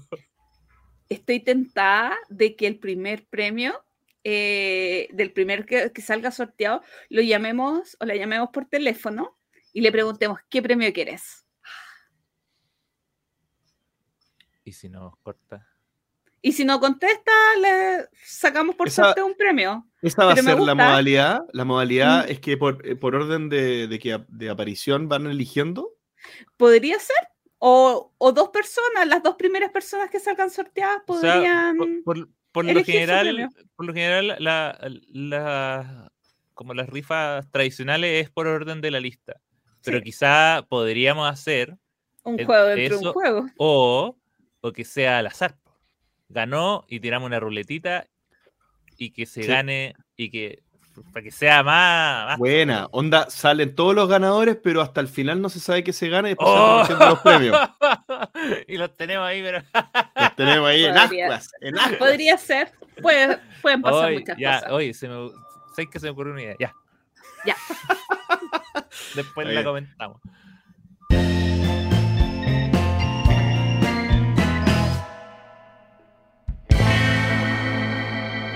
Top 3 de diseñadores. Esta saga, la saga continúa. Gracias, Jime, por el regalo. Gracias- Oye, increíble esta- saga eh, que nunca va a terminar. Siempre van a haber nuevos, nuevos diseñadores. eh, y es Pero cada vez nos va a costar más ponerte en un juego. técnicamente, técnicamente, eh, mientras más avanza, peores son, entre comillas. O sea, no son de los que tienen más, de los mejores rankeados según la lista que usamos. Pero, pero yo me he encontrado así como, pues, sobre todo en esta edición, con, con juegazos. Con juegazos. Así que Mm. eh, las tres personas con las que vamos a, de las que vamos a hablar hoy, eh, puedo decir que ninguna es. No, mentira, no, nada. Olviden, no, no, no voy a hacer ningún vínculo entre las personas porque no lo, no lo conozco. Pero el primero es. De, Ninguno es desde la- alemán. desde la, ninguno es alemán. Desde la Bella Italia. Virginio Gigli. ¿Ah? Un hombre que le gusta. Le gustan lo- las complicaciones. Los simbolitos. Le gustan los dados y compartir con sus amigos. Y- Así que, eh, nada, ¿qué- quién, quién dispara? ¿Quién parte? Con su top 3. Yo parto. Mi número 3 de. eh, Bueno, entre el 2 y el 3 igual tengo hartas dudas, pero eh, mi número 3 de Virginio Gigli es Lorenzo el Magnífico. Juego que vendí y me volví a comprar. y está sellado ahí en mi casita hace como dos años. Eh, el número 2 es un juego que yo creo que está en el. Bueno, para que spoiler. Coimbra. Eh, un jue- otro jueguito de dados muy entretenido. Y el número uno, el mejor del universo, parte del top 10 de la Glorita. Gran Austrotel, qué juegazo más increíble. Spoiler, no lo no spoiler. Probablemente en el próximo capítulo, en el subsiguiente lo diga. eh, probé, Golem también este mes, pero no alcanzó a estar en el top. Vi la Uh, eso, ya es un spoiler. eso es un spoiler en sí mismo. Oye, yo estaba revisando la lista y, y con, con mucha vergüenza. O sea, este es un diseñador del que creo que tengo muchos juegos que quiero probar. Tengo más juegos que quiero probar de los que he jugado, lo cual habla muy bien de, lo que de lo que quiero este diseñador, de lo que me gusta su propuesta. Y este es de, esta va a ser mi, mi top 2. mi, porque no, he jugado, me gustaría haber jugado Alma Mater. Me- No he jugado Lorenzo el Magnífico, no he jugado Golem. Así que cualquiera de esos tres yo sé que podría estar en el top 3. Así que imagínense, esa es una tarea para el Axel del futuro. Pero mi segundo lugar es eh, Gran Austria Hotel. Eh, y el primero Coimbrita, que, que gracias a, a Amazon.jp, la verdadera, ahora está en mi poder después de tanto tiempo, después de que lloré tantos programas. Finalmente ¿Y está con el manual en japonés? Coimbra. Sí. No, pues se refería a mí, pues. Yo se lo No. vendí. Ah, No, Amazon JP, la, la- la- yo pensé- la versión chilena, la versión nacional. Fuiste, fuiste engañada, Gloria, fuiste Fuiste engañada. caíste en la, en en la trampa. Caíste en Oye, es trampa. cierto que esa venta fue hecha acá, en vivo Sí. e indirecto en el Sí, equipo. sí, sí, sí. Así que, no, por, por lo mismo, como, como son dos juegos que yo tendría, tengo tan alto en, mi, en mis rankings, yo sé que cualquier otro podría fácilmente gustarme, así que estoy esperando. Así que, Gloria, tú sabes qué hacer. Lore. Y mi, y mi número, y mi top 3 es un, reordenamiento del top 3 de la gloria, así que voy rapidito. Mi número 3, bueno, y también obviamente de Axel, porque Axel nombró dos juegos de, lo- de la gloria también. Mi número 3 es Coimbra, muy buen juego. Lo jugué poquito, sí, pero muy buen juego. Mi número 2 es Gran Austria Hotel, tremendo juego, muy entretenido y muy entretenido juego para jugar de a dos jugadores. Pedazo de juego para jugar de a dos jugadores Mm. que no hay muchos euros tan entretenidos para jugar de a dos, como lo es Gran Austria Hotel. Así que ojito ahí, ojito. Y mi número uno, sin lugar a dudas, Lorenzo el Magnífico. Qué juego más...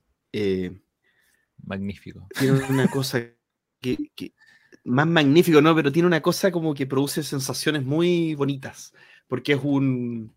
Es una construcción de motor, es un engine building, eh, que tú has que, que lo que haces al principio del juego eh, te sigue beneficiando a la mitad del juego y te sigue beneficiando al, al- al final del juego y eso es muy satisfactorio, esa era la palabra que quería decir, muy satisfactorio. Claro. Mi número Está uno, bien puesto Lorenzo, el magnífico. Está bien, está bien puesto el nombre entonces. De Sí. Lorenzo. El muy magnífico. Muy Sí, señor. magnífico. Ya, siguiendo con la lista, debo decir que esta es la que más me costó. Un camarada, compañero, amigo desde La Australia, tierra de los canguros. de la tierra de los canguros y de los, de los juegos buenos. Phil Walker Harding, que le hemos hablado hasta el cansancio del pobre compadre, por fin se ganó su espacio en esta sección. Y, y- y debo decir que mi, el- es uno de los que más me ha costado hacer. Pero no voy a partir yo con eso. La, la- Oh. la gloria, creo que. Me costó muchísimo. Me costó muchísimo porque los tres juegos que puse acá son joyitas. Eh, y me duele mucho el tercer lugar. Tercer lugar, Oso Park.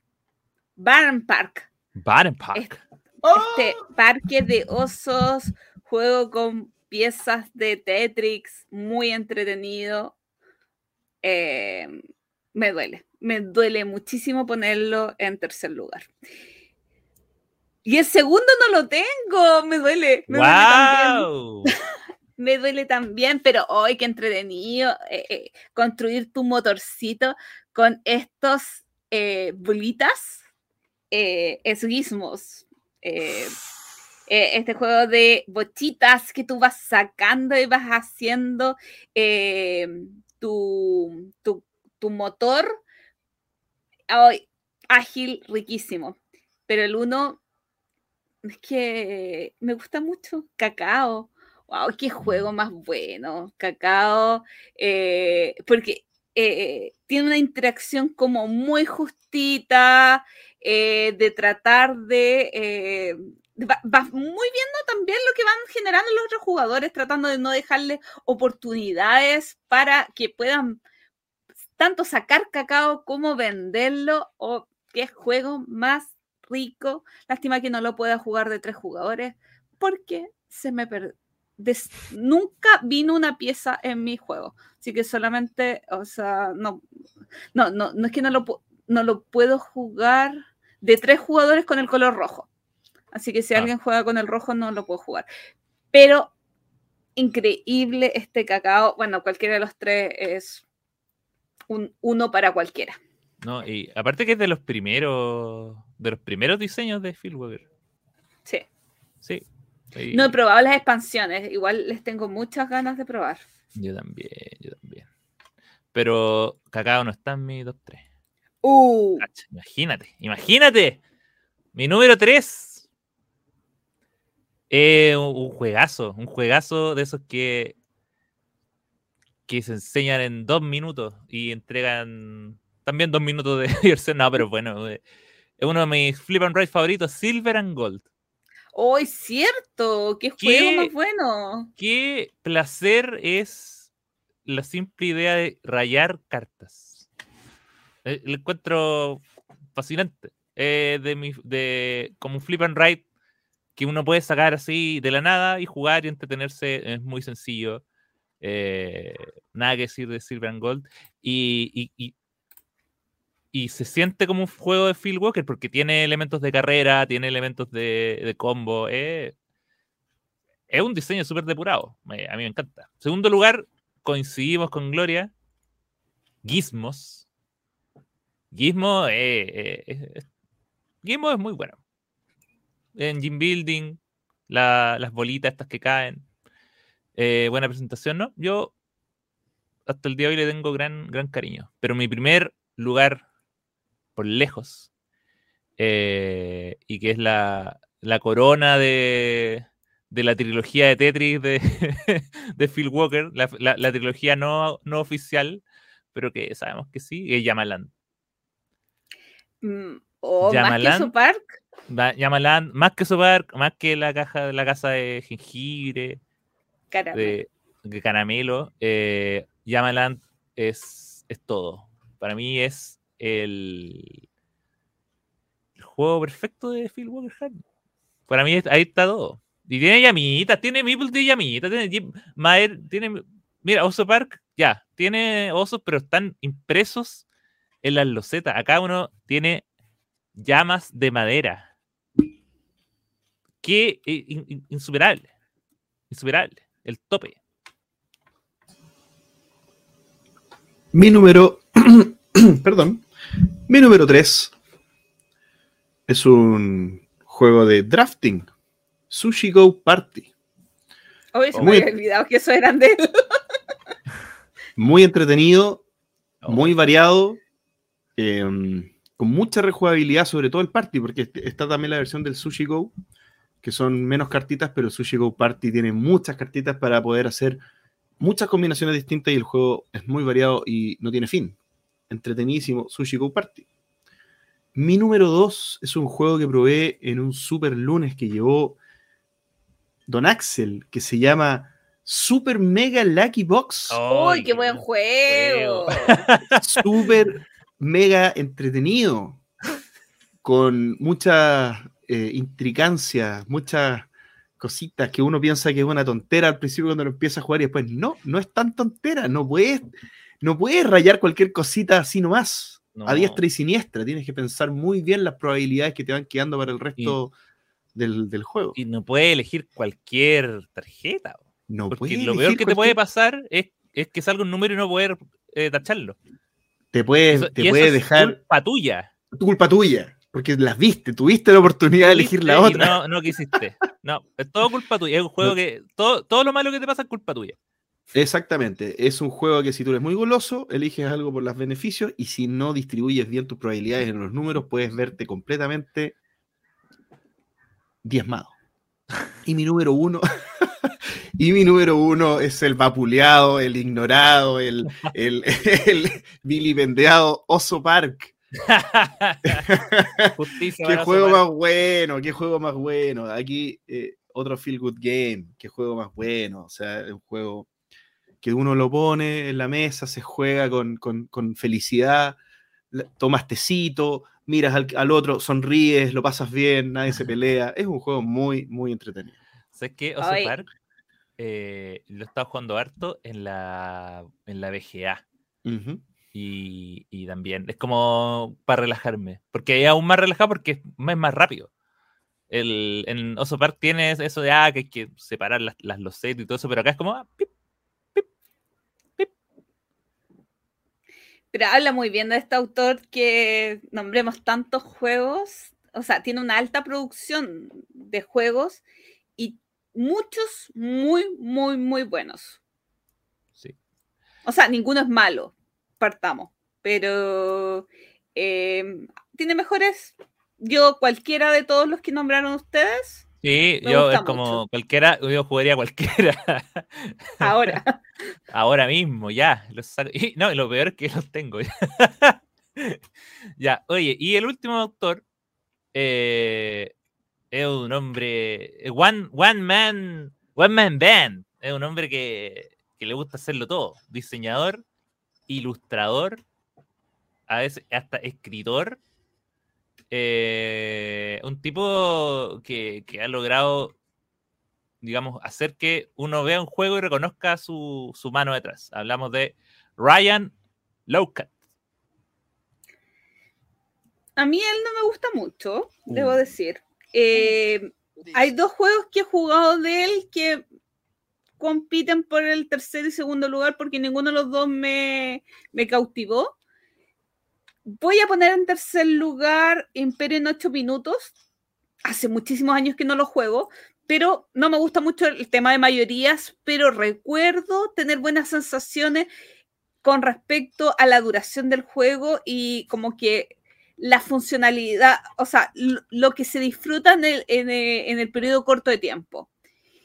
Solamente jugué una vez, eh, arriba y abajo, lo volvería a jugar, no, no, para un segundo lugar, no, igual quedó con ese sabor de, no estoy tan segura, pero bueno.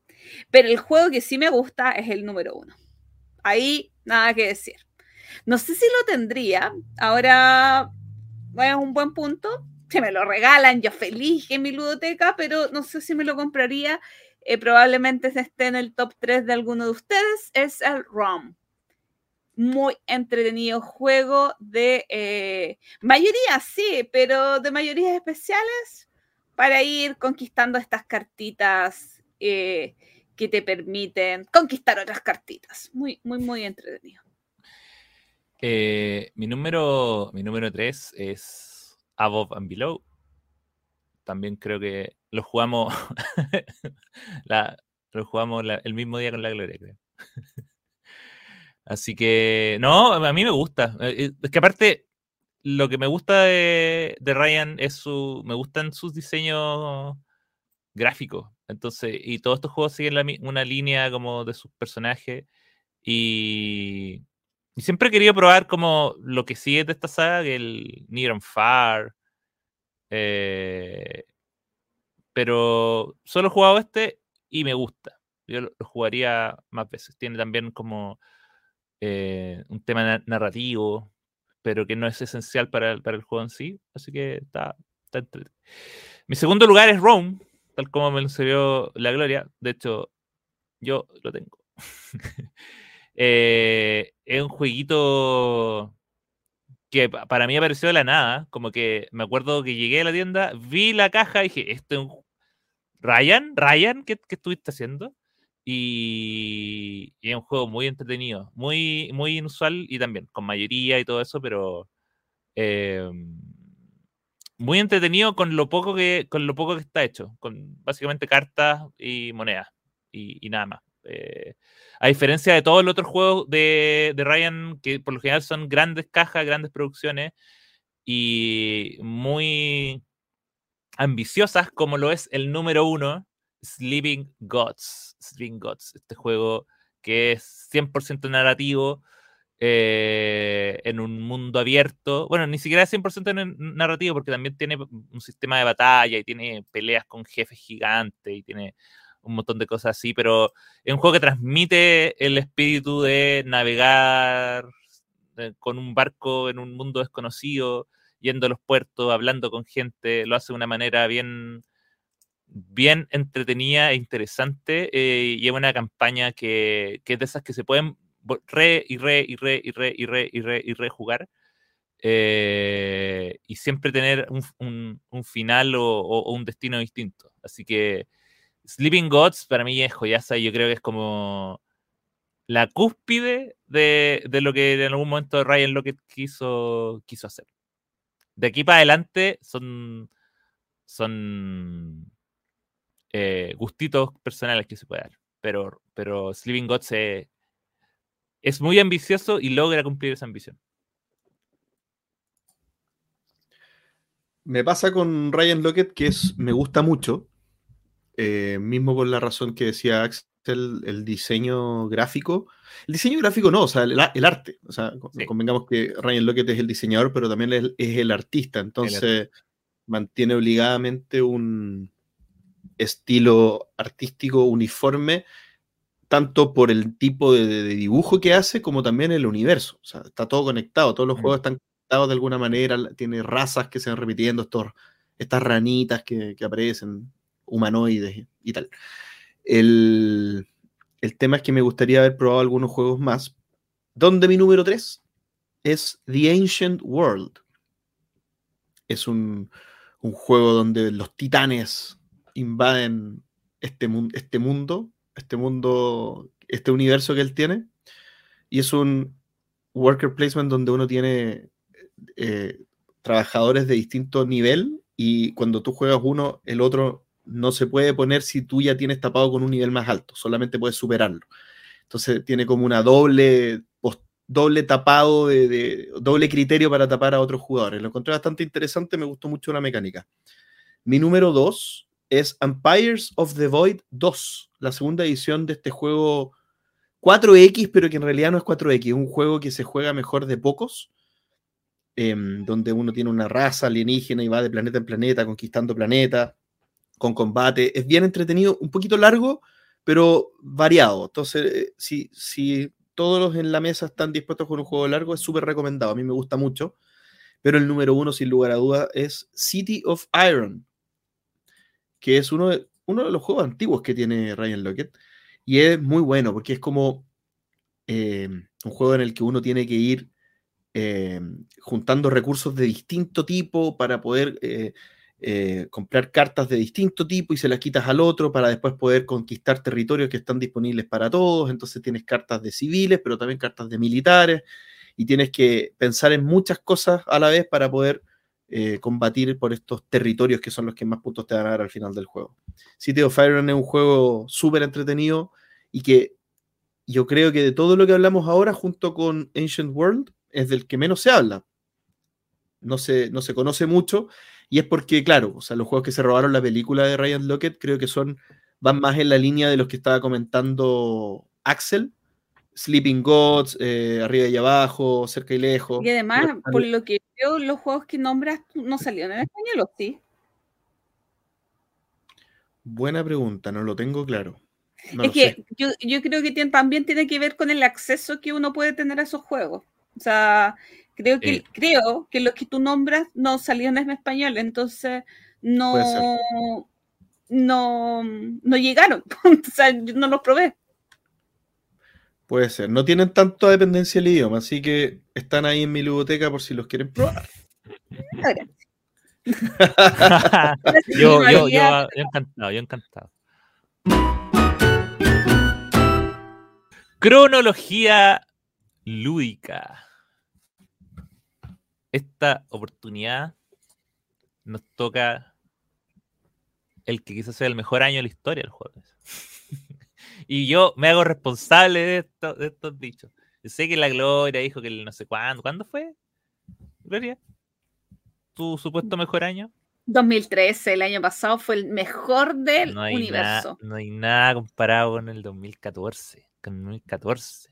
Y, y para eso tenemos a nuestro enviado especial por las barreras del tiempo y el espacio, don JJ, que nos va a dar el reporte exacto de que es parte, es imposible verlo todo, pero parte importante lo que fue este año 2014 para los juegos de mesa. JJ, por favor.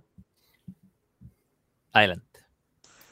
Hola amigos del entreturno, y bienvenidos a este nuevo viaje temporal donde viajamos en el tiempo a conocer aquellos juegos que nos dejaron o no nos dejaron. Es que ya la brecha se acorta. Llegamos al año 2014, donde curiosamente, y ya verán, hay muchos juegos que aún vemos en nuestras estanterías y vemos en las estanterías de las tiendas, aún vendiéndose. Ocho años no parecen ser nada, pero parece ser también mucho tiempo. El 19 de mayo de 2014 se anunciaron los nominados al ganador del juego del año. Y si se fijan, los títulos que les voy a decir, recuerden si los han visto hace muy poquito en su tienda de juegos favorita. Camel Up, Concept, Splendor, Concordia, Istanbul, rococó. El rococó yo creo que es el más escaso de todos. Pero todo el resto se han visto y se siguen viendo en las tiendas de nuestro país. Incluso de los no nominados, sino que de los recomendados, el Love Letter se transformó en un clásico. El Hanabi, el Potato Man. No, el Potato Man no mucho, la verdad, pero es porque Sog nunca ha tenido distribución en español. Sanssouci, que ahora lo sacó Fractal. Eh, bueno, en fin, Son muchos juegos los que se repiten de esta lista. Pero vamos a lo nuestro. ¿Qué pasó el 2014? ¿Será un buen año o será un mal año? Miren, de seguro es un año que marcó y que llamó la atención. Tengo innumerables juegos marcados como jugados, algunos con muchos recuerdos y otros con menos. Pero quiero partir hablando de algo que para mí fue revolucionario. El Dice Masters, la verdad es que no es el primer juego de dados coleccionables que ha salido, pero en este caso estamos hablando de una buena apuesta de WizKids. Es un juego para dos jugadores donde tienes estos dados hechos a la medida, digamos, dependiendo de la franquicia donde, donde quieran meterlo, Marvel, DC, hasta, no sé, bueno, ha habido tanta cosa, hasta la lucha libre. Y tú vas a ir tratando de conseguir meter en un juego eh, tus mejores cartas y para eso vas a tener que ir mejorando tus dados. La verdad es que es un juego apasionante, entretenido, que puede ser coleccionable o no. La verdad, Dice Masters es una de esas maravillas de 2014. Otra maravilla de 2014 es el Splendor. Bueno, ya se los comenté. Ese año salió ese juego tan simple, porque, y eso te demuestra que todavía hay espacio para la simpleza máxima. Recolectar gemas para comprar cartas que te den gemas permanentes y puntos. Y vas armando tu maquinita desde abajo hasta tratar de conseguir esas cartas de 5 puntos que son tan difíciles al final del juego. Simpleza máxima, pero todavía apasionante. Bueno, fue un año curioso porque 2014 se metieron mucho o, retomaron una mecánica de un juego de la antigüedad y de muy, muy, muy antigüedad hablamos. Es la mecánica del mancala. Eso de tomar cosas e ir dejando una por una hasta que ejecutar lo que pasa al final con la última fichita que tienes. Y así nació Five Tribes, The Days of Wonder. Maravilla, maravilla de ilustraciones que estuvo dentro de la polémica su primera edición porque aparecían esclavos y bueno, ahora no se usa poner esas cosas, parece, eh, en las ilustraciones. Em, está bien, digamos, cada uno con lo suyo. El Istanbul, que era una variación del Traders of Genoa, donde también vas dejando tus mercaderes atrás o tus asistentes. Eh, también en forma de mancala, eh, tratando de conseguir diamantes, em, ejecutando las acciones donde vas dejando tus asistentes, en los lugares donde vas dejando tus asistentes. Y también está el Plains, que eh, no tuvo la misma repercusión que el Cars, pero, pero que bueno, también es un mancala alrededor de un aeropuerto. Es decir, fue una mecánica que se utilizó harto ese año y que, bueno, ahora ya no se está ocupando tanto.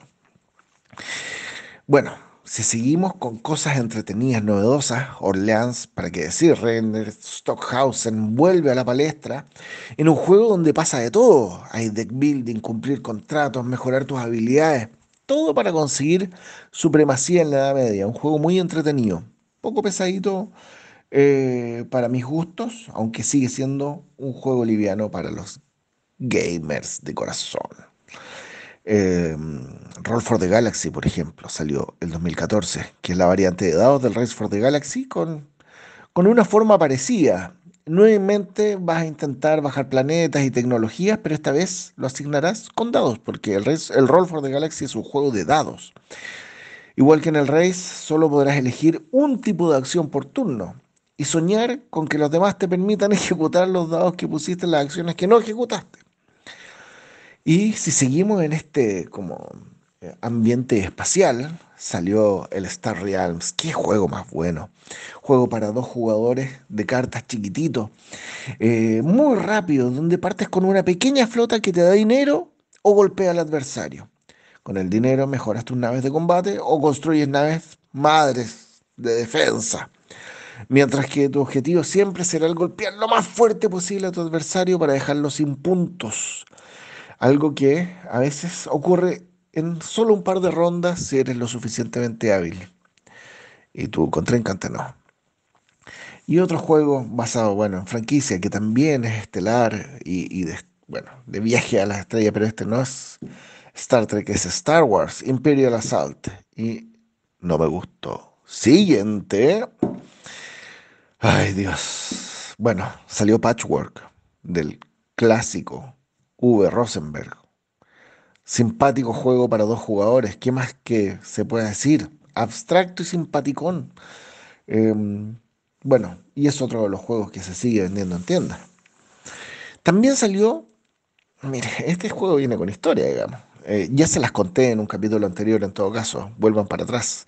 Pero salió el Sheriff of Nottingham de los señores Alabanza, y no me acuerdo cómo se llama el otro brasilero, que se basaron en un juego de cartas de los años 50 que se llamaba Contraband, donde la idea era pasar por contrabando cosas, eh, engañando, blufeando, a ver si abrían tu valija. Y eso se transformó después en Yogo da Fronteira, en Heart Under publicado por Cosmos. La historia del Yogo da Fronteira se las conté en un capítulo anterior. Y bueno, da igual. Lo importante es que el juego es entretenido y donde tú tienes que blufear mucho. Y a los que les gusta el blufeo, tratando de meter eh, artículos de contrabando, viene de perillas. También salió Los castillos del loco rey Ludwig. Y no me gustó fome, lo encontré. Así que siguiente. El que sí me gustó, y bueno, no es que haya sido de este año, es una regurgitación, digamos, un refrito eh, de los hombres lobos, es Hombres Lobos, Ultimate Werewolf, One Night Ultimate Werewolf. El clásico juego de los hombres lobos, pero con muchos personajes para elegir. Es un juego de deducción social para grupos grandes, donde, bueno, unos van a jugar como villagers, que verán como cada noche muere uno de los suyos a manos del hombre lobo. ¿Quién será capaz de descubrir quiénes son antes que los maten? Entretenido, entretenido además.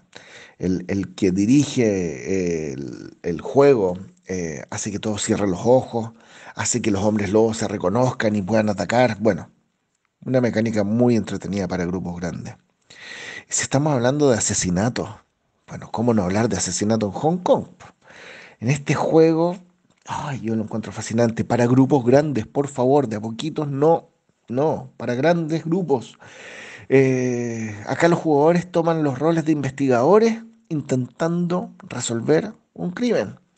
Pero, pero bueno, tiene su cosa el juego el asesino es uno de los investigadores. Y por eso, eh, bueno, pasan muchas cosas, muchas cosas en el juego. Yo se lo recomiendo. Para grupos grandes, por favor. Y bueno, para grupos pequeños está el Evolution, pero es fome. Siguiente. No, no vamos a hablar del Evolution. Eh, podremos hablar del Oceans después, que me gusta más. Eh, del que sí vamos a hablar maravilloso. Y lo mencionamos antes con los nominados Spielberg Years del 2014, el Camel Up. Qué excelente party game, familiar. Ahí apuestas por qué caballo va a dar vuelta a la pirámide en primero o segundo lugar. Y mientras antes apuestes, mejor. Aunque debo reconocer que las ilustraciones de la primera edición me gustaban muchísimo más que las ilustraciones actuales. Pero bueno, sobre gustos no hay nada escrito. Porque acá mencionaré un juego que a muchos les gusta. ¿Y qué diré? Fome, siguiente. La granja. Fome el juego. Se fue. El que no es fome y que me gustó mucho y que causó mucho impacto la portada, porque primera vez que se ponía la cara de un monstruo, sin título, sin ni siquiera. Bueno, era bien atractiva la, la portada. Oscura, eso sí. El Abyss. Eh, acá te sumerges en las profundidades del abismo y a través de un drafting vas reclutando criaturas que te van a llevar a tomar posesión de distintos lugares. Bueno, difícil de explicar el juego. No un juego, es un juego que hay que leerse las instrucciones, pero que es muy entretenido. Oscuro, pero entretenido. Otro que no tiene nada de oscuro, muy popular y que acaba de sacar TCG Factory una edición en caja grandota como recopilatoria es el Port Royal. Pura simpleza, es un push your luck donde vas abriendo cartas, cuantas cartas quieras, pero eh, vas a ir reaccionando a ellas dependiendo de lo que te vaya apareciendo.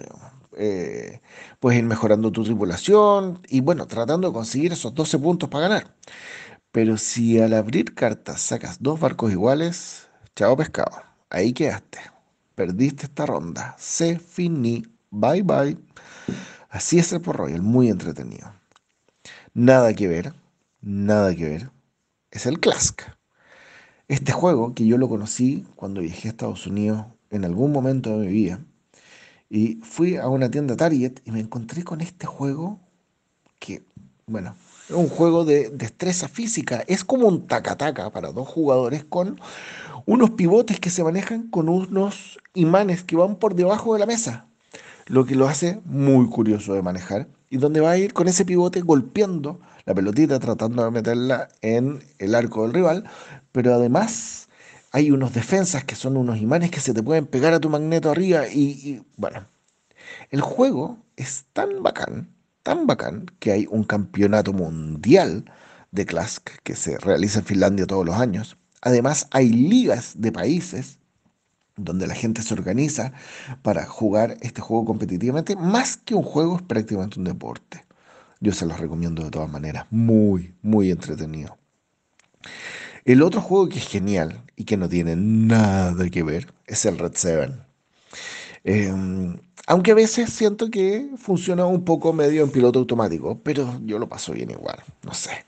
Eh, acá eh, es curioso porque tú en cada ronda, cada vez que te llega la mano, tú tienes que ganar tu mano. Estás obligado a ganarla, si no, quedaste fuera de la ronda. Y las reglas son súper simples. El 7 siempre gana, pero, pero hay 7 de distintos colores y el rojo le gana a otros colores. Y, bueno, y, las cartas producen efectos y que van a cambiar un poco la regla del juego. Entonces, todo cambia en cada ronda.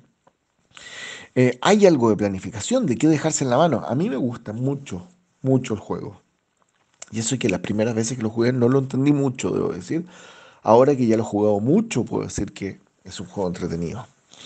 El que encontré muy aburrido, fome, fue el Onirim, quizás porque no me gustan los juegos solitarios. Y yo sé que hay gente que le gusta estos juegos de Zetaman, que son una colección de juegos solitarios. Yo los encuentro todos fomes. Así que chao. El que tampoco me gustó fue el Blue Moon Legends. Me gustó, que miren lo curioso, me gustó el Blue Moon original, el de la versión de Cosmos para dos jugadores, pero la versión en caja grande con estos dragones grandes y no, no hubo caso fome. El que no fome y que es simpático, rápido, entretenido, eh, es el Age of War, que es un refrito también del mismo Inicia que le encanta hacer volver sus juegos a la vía. En este caso, agarró el Risk Express, que era un juego de dados rapidito, eh, un Push Your Luck y lo transformó en un juego ambientado en Japón, donde tú tienes que conquistar tierras. Y para eso vas tirando dados y tienes que cumplir con los requisitos de cada carta para quedártela.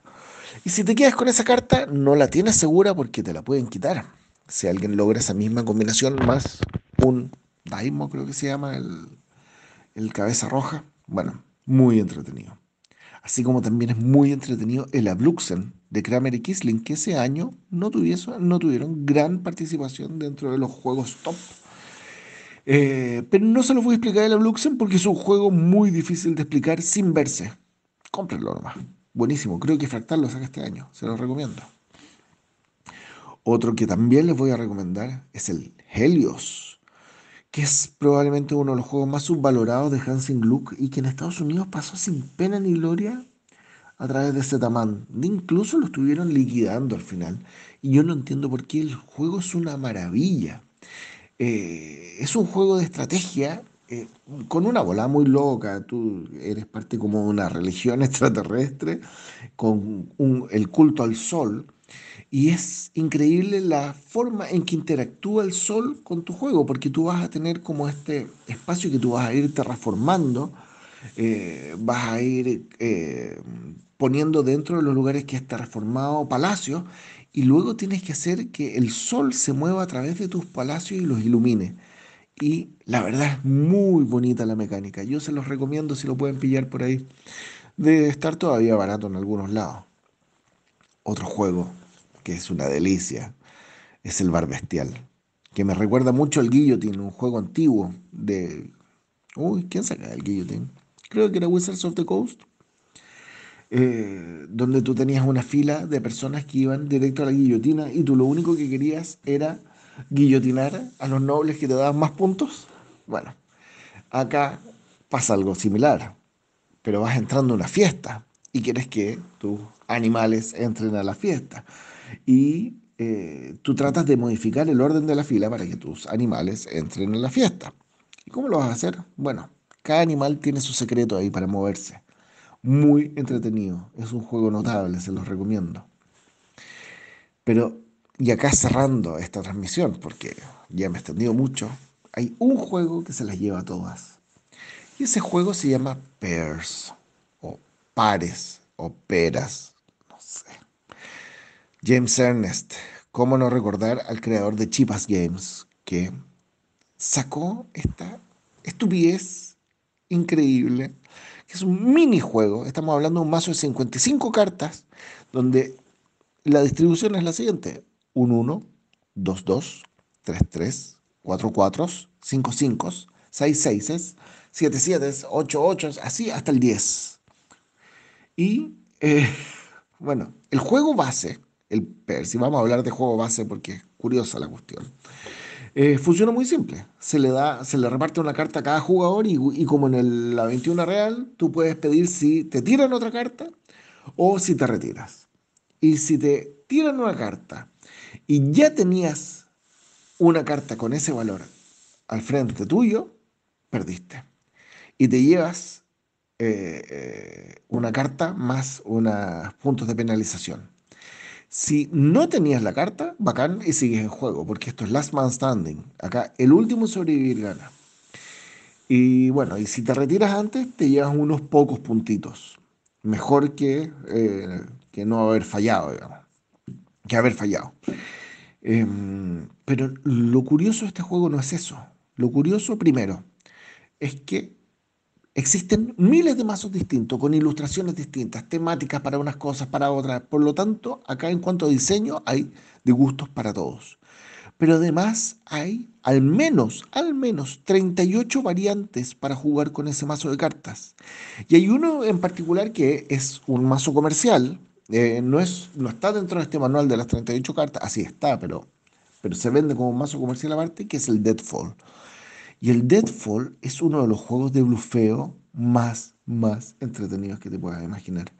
Eh, yo se los recomiendo. Es creo que uno de los juegos que más baratos cuestan y que más juego viene adentro. Y eso es todo. Que les vaya excelente en este capítulo 114 del entreturno, año 2014, en cronología lúdica, lúdica, lúdica, lúdica. No, tremendo. Tremendo. Tremendo año. Exagerado. No, el mejor. El mejor. Y eso que no, bueno. no- no hay- no está todo lo que, lo que está acá. Aunque voy a tener que ir cortando algunas cosas. Pero, pero vamos con el, con el top 3 del año para que se den cuenta de lo bueno que es este año. Ya. Ay. Bueno, en mi número 3 está La Isla, juego de Stefan Fell, que pasó más bien desapercibido por, yo creo que por su peso, porque es un juego de media hora, 45 minutos, muy agradable, estéticamente quizás no tan... Yo creo que el problema que tiene son los colores. Eh, pero un tablero modular impresionante. Alea, pero un tablero modular impresionante. Yo, la isla, lo encuentro un tremendo juego que pasó sin pena, pero con gloria, porque está en mi casa. El otro juego que está, está ahí muy cerca de, de mi mano cada vez que quiero jugar, eh, Nathan The Dice Game, un juego de dados muy distinto a Nathan. Eh, yo no me acuerdo de Nathan, pero no importa, eh, donde eh, tú vas a lanzar dados y tratar de ir eh, te llevando los setitas, comprando los setitas. muy, muy ágil. Es de estos juegos que no, que no son fillers, pero son fillers porque cuando ya lo sabes jugar, los juegas en muy poquito rato. Y el número uno, indiscutido, por supuesto, apareció en la lista y inmediatamente le puse el número uno, Five Drive, tremendo juego de Mancala, impresionante. Impresionante, impresionante. Mi número 3 es un juego publicado originalmente en 2014, pero que yo tengo su reimpresión. Así que da lo mismo, pero igual me gusta mucho, que es Deception, Murder in Hong Kong. Probablemente mi juego de deducción y rol oculto favorito. Está ahí, siempre está ahí, por lo menos dentro de los tres mejores. Eh, mm, un juego donde hay que resolver un crimen eh, con pistas que nos va dando un, jugador que es como el, forense, pero que no puede hablar, solo puede indicar con ciertos tokens y eh, con ciertas preguntas que van saliendo, como por ejemplo, cómo se encontró el cuerpo y en qué lugar. Y, tienes que dar las pistas para poder encontrar la pareja perfecta entre el arma eh, utilizada y la pista que dejó. Em, y el asesino es uno de los investigadores, por lo tanto, eh, tiene que estar activamente pensando en eh, desviando la, desviando la atención para que no elijan su par de, de, de, tarjeta. Es tremendo juego. Lo tengo con expansión y todo. Lo amo. Lo amo, lo amo pero no tanto como el segundo lugar, que es Roll for the Galaxy. Ya lo mencionó JP, esta reimplementación de Rolls for the Galaxy, que es JJ. bastante... JJ, perdón. JJ. Me equivoqué de, J. Me equivoqué de, segunda letra. Y em, es un juego que yo sé que es, bastante divisorio, porque hay gente que opina que el original le gusta más. En mi caso, creo que es una buena reimplementación con dados y con selección de acciones. Y son dados de colores. Yo creo me vendieron ahí por, por los colores, por la, por la materialidad. Y porque es básicamente el mismo sistema, los mismos iconos. Así que, nada, lo tengo ahí. Y me gusta mucho. Y el primero, ¿para qué, darle más? Five Tribes. Five Tribes. Es la razón por la cual el 2014 es el mejor año en la historia del juego. sí, yo, escucho tu top 3 y, es la única razón porque el 2014 es el mejor año, si no, no lo sería. Oh. Y dejé varios afuera. 2014 es un gran año. Hay muchas cosas muy interesantes, las vamos a conversar, a conversar después de mi top, pero tengo que elegir tres juegos y mi número tres es Five Tribes. Así que tenemos una, una uh. concordancia múltiple. pero qué decepción que sea el 3. Sí, yo, no lo. No, no, no, sean tan. No sean tan. Yo lo encuentro hasta un ninguneo. Prefiero, prefiero que no hubiese estado en cosa... Cierto. No. Mejor no lo hubiese puesto en la lista si lo voy a poner para ahí. Para nada, para nada. Al final, Es un año. Es un año muy complicado de elegir juegos. Y el tercero estaba cerca el primero, pero así hizo las cosas. Five Tribes es mi número 3. Mi número 2 es Orleans. Orleans. Oh, Más conocido como Orleans. Eh, tremendo juego, backbuilding. Un juego que ya se habría querido. ¿Cómo se llama este? El, el Llamas in the Sky. ¿Cómo se llama? El, el Llama Trama. El. Bueno, se me olvidó. Ah. Altiplano. Altiplano. Un juego que ah. Altiplano no, no, no le llegó ni a los talones. Orleans es tremendo juego. Pero mi número uno es un juego que no fue ni siquiera pensado por JJ. Y ustedes no saben ni siquiera de qué me podría estar refiriendo. Mi número uno es. Ah, sí, de bueno es que ni JJ se fijó en él. Oh. Claro. Es un juego llamado Viceroy o Virrey que si no me equivoco llegó a Chile mm. en español. ¿Sabes qué? Eh, el día lunes me llegó una oferta de Sacatru que lo estaban liquidando 50% de descuento. Hmm, puede ser. No sé cuál es el cuál es el el, el empecinamiento con, Sí, lo, sé, lo sé.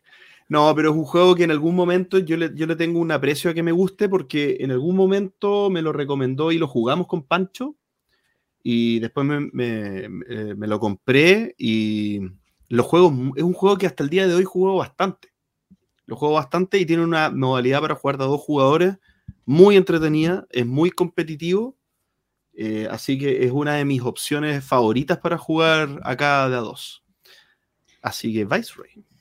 No, sorry si el comentario fue solamente eh, a favor de Fight. Fue como, como Virrey en primer lugar y no Fight. Pero tu vida, tus gustos, tus elecciones, Pero claro. mi corazón roto. No. No, Five Trace está en el top igual, es un tremendo juego. Muy bueno. Oye, hay dos juegos que deberían haber estado en mi top 3, pero eh, esos años salieron eh, otras versiones.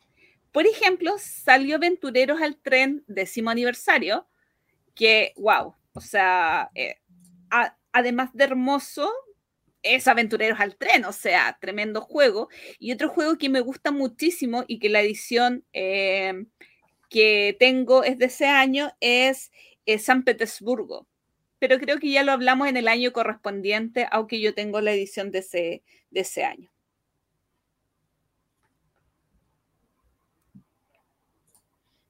Y hay un juego de Axel que me gusta, o sea, ¿Qué Axel tiene? Axel tiene y es rarito. Y, hemos, Ah. y, y creo que todavía no hacemos que JP lo pruebe o, o lograste que JP pruebe Max-Men, No me suena. ¿Cuál es ese? el de las máscaras. ¿Es de de este año? luchadores de, de No, todavía, todavía no hago que JP lo pruebe. Pero me acuerdo que me habían hypeado en su momento Sí. con este jueguito de los. Este Nacho juego de baza Sí. loco. Sí. Oye, yo tengo 27 juegos de este año. Ya, ya las colecciones se van a. Cada año van a ir aumentando el Ah, número. buena. Sí. Y hay un Buen juego dato. que eh, yo tuve porque lo compré en una caja sorpresa. Sin jugarlo, lo vendí y después lo probé solamente una vez y me dejó un sabor muy agradable. Eh, tengo muchas ganas de volverlo a jugar, pero em, es mejor de A4 o de A5 que de a menos jugadores. Eh, no sé si ustedes lo han jugado, Lord of Silic. Lords of Seed, sí. Lo, lo encontré tuve. muy, lo encontré muy agradable. La, la vez que lo jugué me gustó muchísimo. Es un juego que, que tiene algunas mecánicas o, algún- o- más que mecánica, el mecanismo de puntuación que tiene es muy loco. Es muy loco. Eso de que hay tres tracks que uno tiene que ir jugando, eh, mejor- eh, obteniendo cosas, moneditas y no me acuerdo qué cosas más, son eh, creo que como fortaleza y otra cosa más. Y el que gana es el que gana en el tercer track, pero el que pierde en el primero queda fuera. Entonces, uno no gana con monedas, pero el, el que tiene menos monedas, por ejemplo, se, se elige cuál, va- cuál puntúa primero, cuál después y cuál, cuál al final. El, el del final gana el juego, pero si tú pierdes en el primero, quedas fuera, eliminado, aunque tengas más en el último. Entonces tienes que no salir último en los dos primeros y salir primero en el último. Y, recuerdo que creo que era como programación de acciones, Sí, la mecánica acción. Y, y como que lo encontré muy, muy, como que dije, ay, ¿por qué lo vendí? ¿Por qué lo vendí? Pero la persona que me lo compró estaba muy agradecida porque es un juego que vendí a precio chileno en Argentina. Y, Ah. y le sorprendió que se lo llevaba nuevo y fue como, como que ver su cara sonriente al verlo eh, merece, creo. ¿O no? Oye, yo también tengo 25 juegos. Y podrían ser más porque no están todos. Tengo hartos juegos, 25 ya. Oye, pero ¿qué, qué es esto? Eh, mm, mencionar que este año, además de la isla, salió Aquasphere de, de Don Stefan Feld. Y también Y- salió otro más, el Bruyes. Ah, Y pero. yo lo tengo en mi wishlist. Y obviamente la isla, la isla derrotó. derrotó. Atmosfera es un juego muy raro, la verdad. Pero también es de, es de programación de, de acciones. Eh, es muy extrañito. También, bueno, está Age of War. eh, que siempre es bueno andando, andar trayéndolo.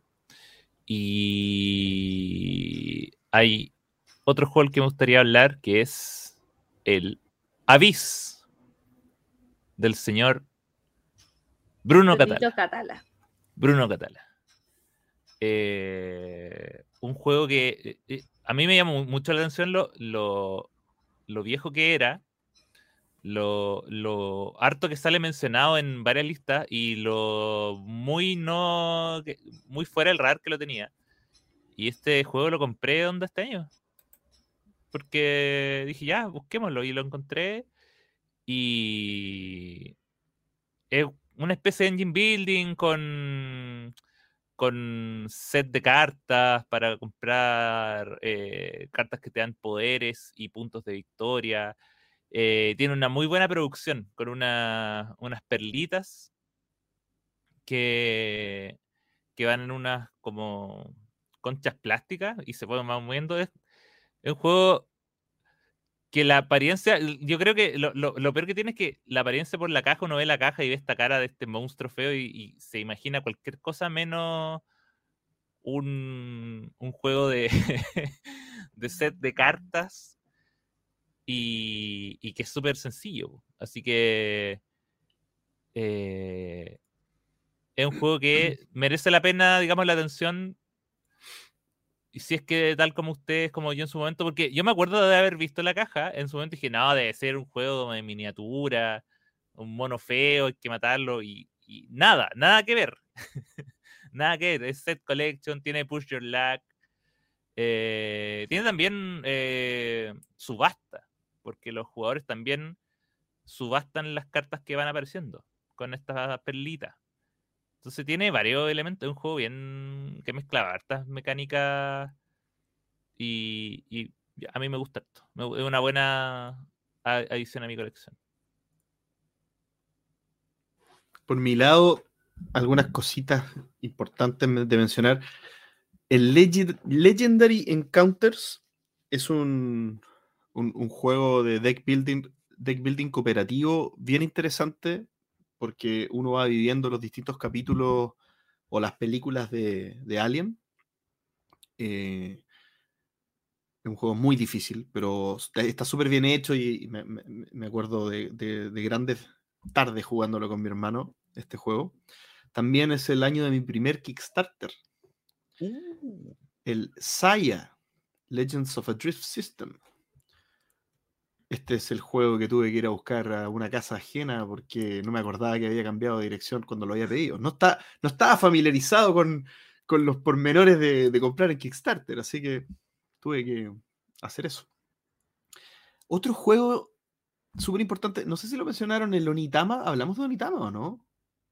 Uy, no, no, No, hablamos no de hablamos de Ama. Onitama. Onitama pero- es un juegazo, es un juego para dos jugadores que es como una especie de ajedrez donde está el personaje principal que, que uno tiene que hacerle jaque mate al, al- al otro, al monje, al monje supremo del otro jugador, y uno tiene cuatro, o cuatro creo, Cinco, eh, cinco, cinco.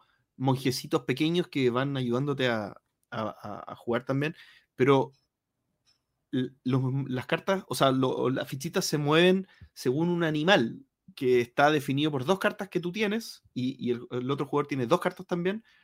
Y cuando tú mueves a un mono con un patrón que está definido por una de las cartas, esa carta tú la entregas como al, al, al, al medio y la carta que estaba al medio antes tú la pones como una de tus dos cartas. Entonces tú siempre juegas, va- vas jugando, hay cinco cartas, digamos, que entre los dos jugadores van rotando y tú te vas moviendo dependiendo de cuáles vas usando y cuál deja el otro. Eh, Súper entretenido. eh, Onitama está en el bistró. Es uno de los. Mira, fíjate que está en el bistró y es uno de los juegos de dos jugadores más solicitados. Se juegan mucho. A la gente le, le encanta y vuelve a jugar Onitama. Bueno, Eh, es sí. muy bueno. Sí. Casi al nivel de los cities de exploradores. Oye, un tema. Los cities va reimprimirse.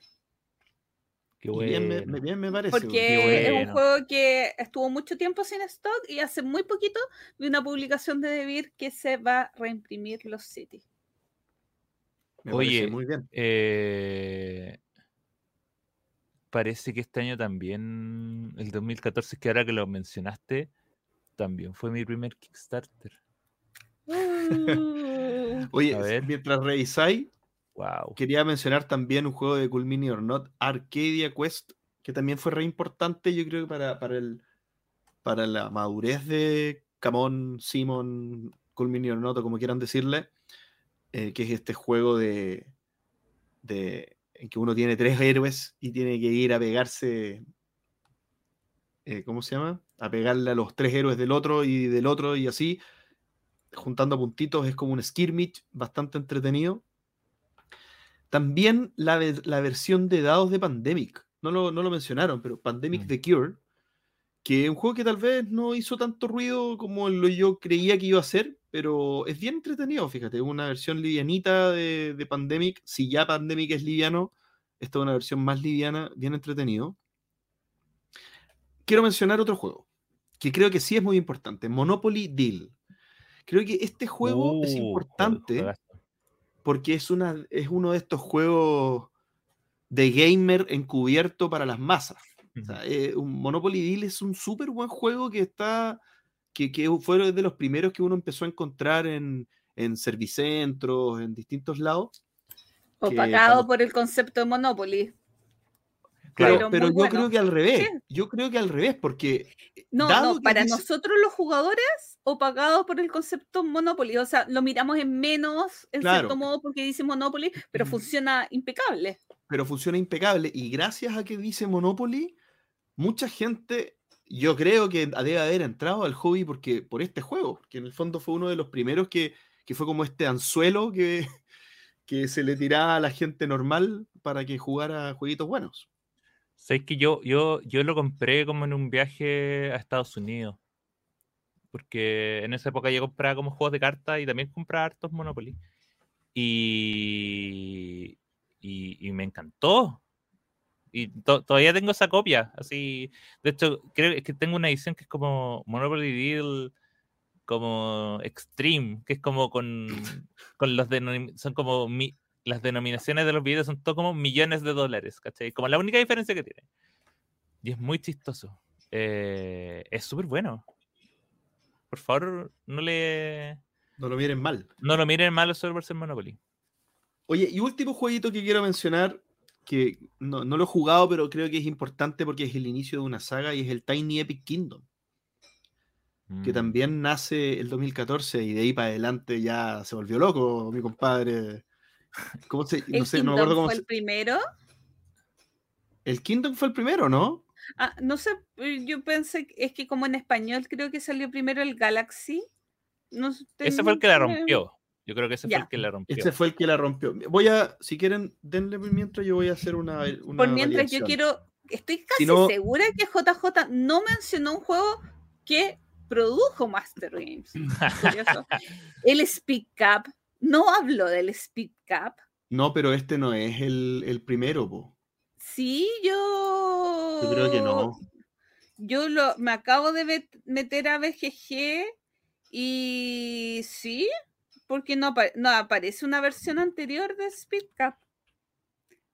Eh, el Speed Cup es un juego de patrones de cartas, o sea, de cartas que te indican qué figura tienes que hacer con unos, eh, con unos vasos de diferentes colores, una verdad. locura de juego, Mm, muy rápido, súper ágil. Axel debe odiarlo, obvio. pero una maravilla. O sea, como para jugar con niños o para jugar así como rapidito en la casa, fácil de explicar. No, a mí me gusta mucho. Si tan solo, si tan solo Ah. estuviera en el bistró. Oh, wait, está en el bistró. Eh, Gloria, lo, el Speed Cup que es eh, una expansión. Ah, ¿es la Ah, expansión? ¿viste? Sí, Ah, Desde 2014. ¿Viste, El viste? original salió 2013 bajo el nombre de Quick Cups. Ah, ya. Entonces, bueno, la expansión también es muy buena. Yo la Sí, tengo. la- te permite jugarlo de a dos Claro, dice Speed Caps al cuadrado, ¿viste? al cuadrado, pero Ah. es, es para jugarlo de a, de a dos jugadores. pero también es como una expansión. Pues, o sea, lo puedo Sí. usar para jugar de a 2 o para jugar de a 6 si es que tiene el original. Esa Por es la gracia. Manso año. ¿Viste? El mejor de todos. No, mentira, mentira. Mejor 2013.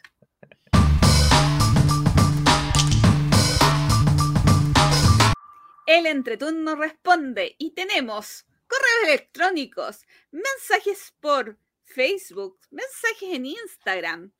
Tenemos muchas, muchas, muchas preguntitas que no contestaremos. Todas. O, qui- o quizás sí. Todas, No que no contestaremos ninguna. Y esto fue el capítulo Eso fue- 114. Ese fue el entreturno responde. El entreturno responde lo que quiere. No, no, no. El creo- entreturno responde cuando quiere. Cuando quiere. Sí, porque creo que hay algunas preguntas que dan incluso para tema de la semana. Uh, Ah. Acá tenemos como. Gracias por el, el focus group. Pero vamos a partir. Vamos a partir por un correo, correo electrónico. Que es raro que lleguen correo electrónico con preguntas. Hoy en esta era de redes sociales. Recuerden que pueden mandar su correo electrónico que tendrá prioridad a elentreturno.gmail.com. Sí, Tal como lo hizo Arturo Fuentes, que dice lo siguiente. Hola, soy de Ciudad de México y disfruto mucho su contenido. Muchas gracias por el esfuerzo que hacen. He encontrado juegos que según el rating de BGG deberían ser bien sencillos, pero al momento de jugarlo sucede que mi cerebro me abruma y me resulta más complejo. Creo que me detona un tremendo AP que hace que no los disfrute. A mí me sucede con Battle Line de Nicia, marcado como 1,90, pero para mí es como 4. ¿Algún juego sencillo en apariencia que les haya resultado más difícil de lo que esperan o dicen? Afectuosos saludos JP, Gloria y Axel. Ay, muchas gracias por el correo. Muchas gracias, ¿Saben? Arturo.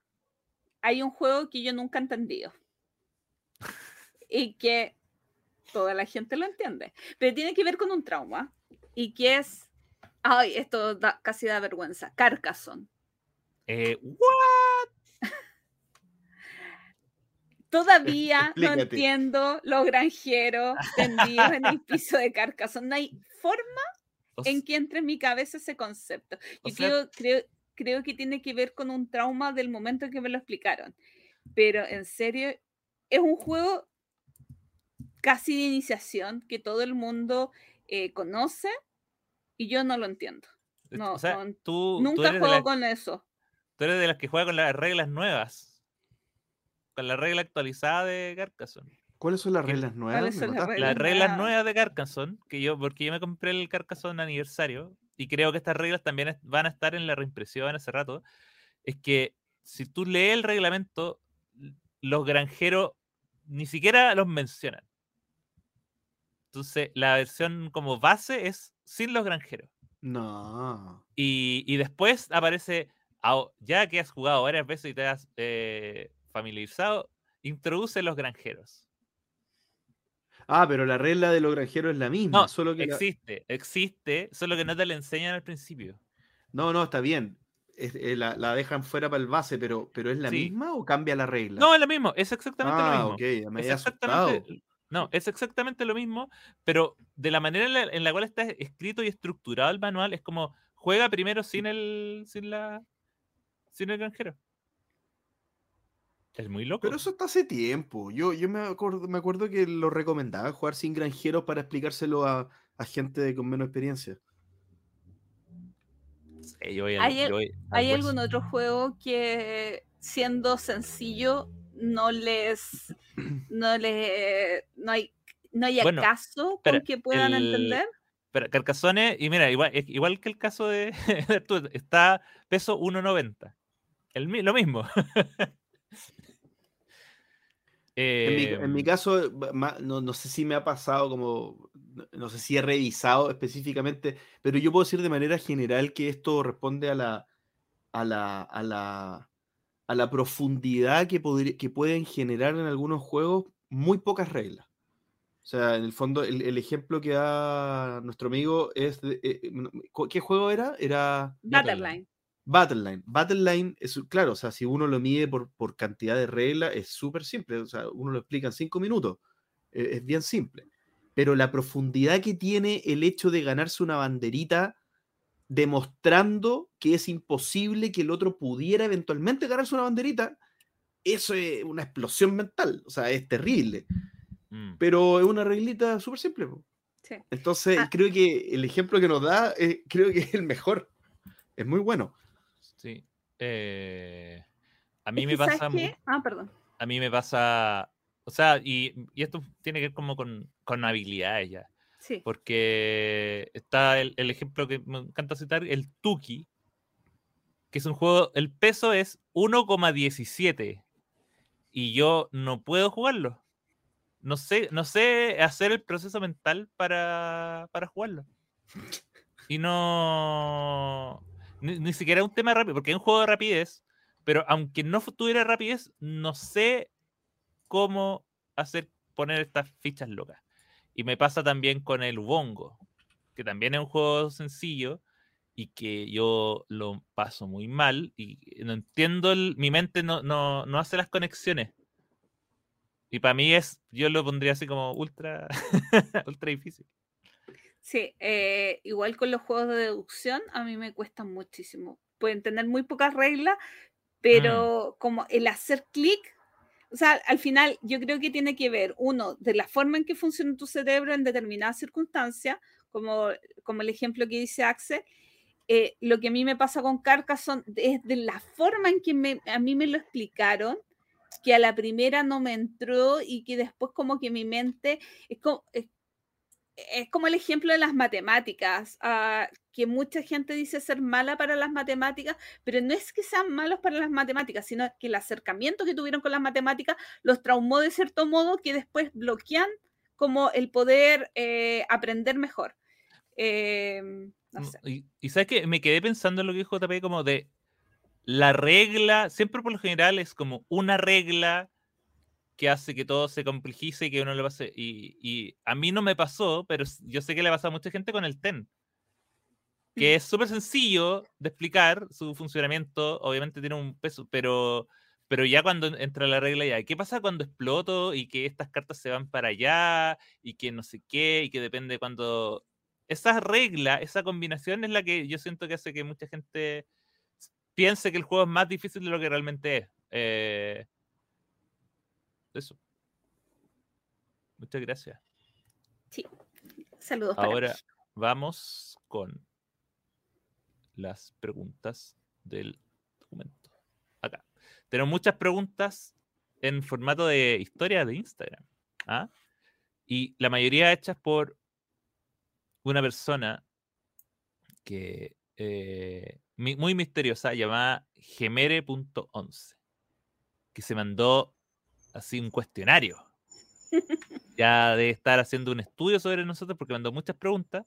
Y, y ahora, muchas son muy co- cortitas, así que yo creo que vamos a pasar por varias de esas. Por ejemplo, la primera dice. Ah, no, acá dice continuación. Ya, ok. Sí, Entonces voy a leerle. el- Ya. Acabo de entender tu flecha, Gloria. Ya. ¿Creen que estamos en una burbuja lúdica a punto de explotar en Chile? Se multiplican tiendas físicas y online, eh, más un sinnúmero de nuevas publicaciones. Miren, yo creo que la pandemia en cierto modo puede haber generado una burbuja en cuanto a que la masa de jugadores quizás no aumentó, aumentó de una manera distinta, pero sin eventos. Eh, pero yo creo que eh, no vamos a explotar. Tan pronto no vamos a explotar. Mm.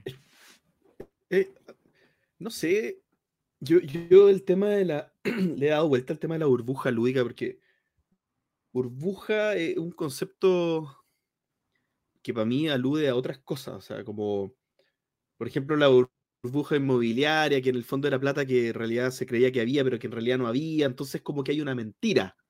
Pero yo creo ¿Pero que tú aquí no hay una crees mentira. que o sea, aquí- hay mercado para tantas tiendas? ¿Tantas que no- tiendas es que por online? eso- ¿Tantas tiendas?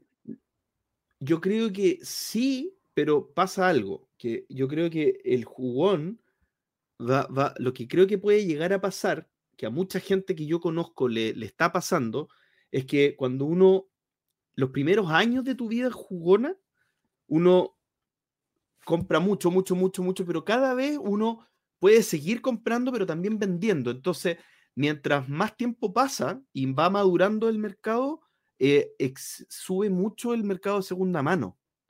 como que se hace, se, hace como demasiado competencia de las tiendas eh, establecidas ir a comprar juegos usados.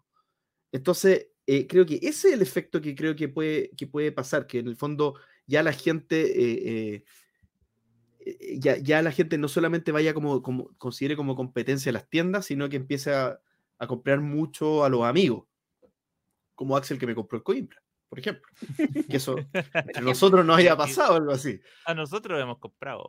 Yo te había comprado el Carpe Diem. Tú me habías comprado el Carpe Diem, es verdad. Es verdad.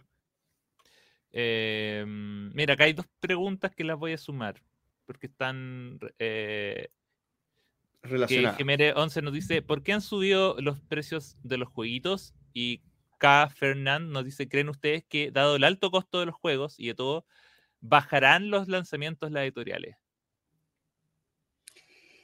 ¿A qué se debe el aumento de los precios de los juegos? A múltiples factores, muchos de ellos relacionados con la pandemia, desde eh, escasez de materiales, mm. alza de materiales, desde la falta de papel. O sea, falta de papel hay, hubo y habrá.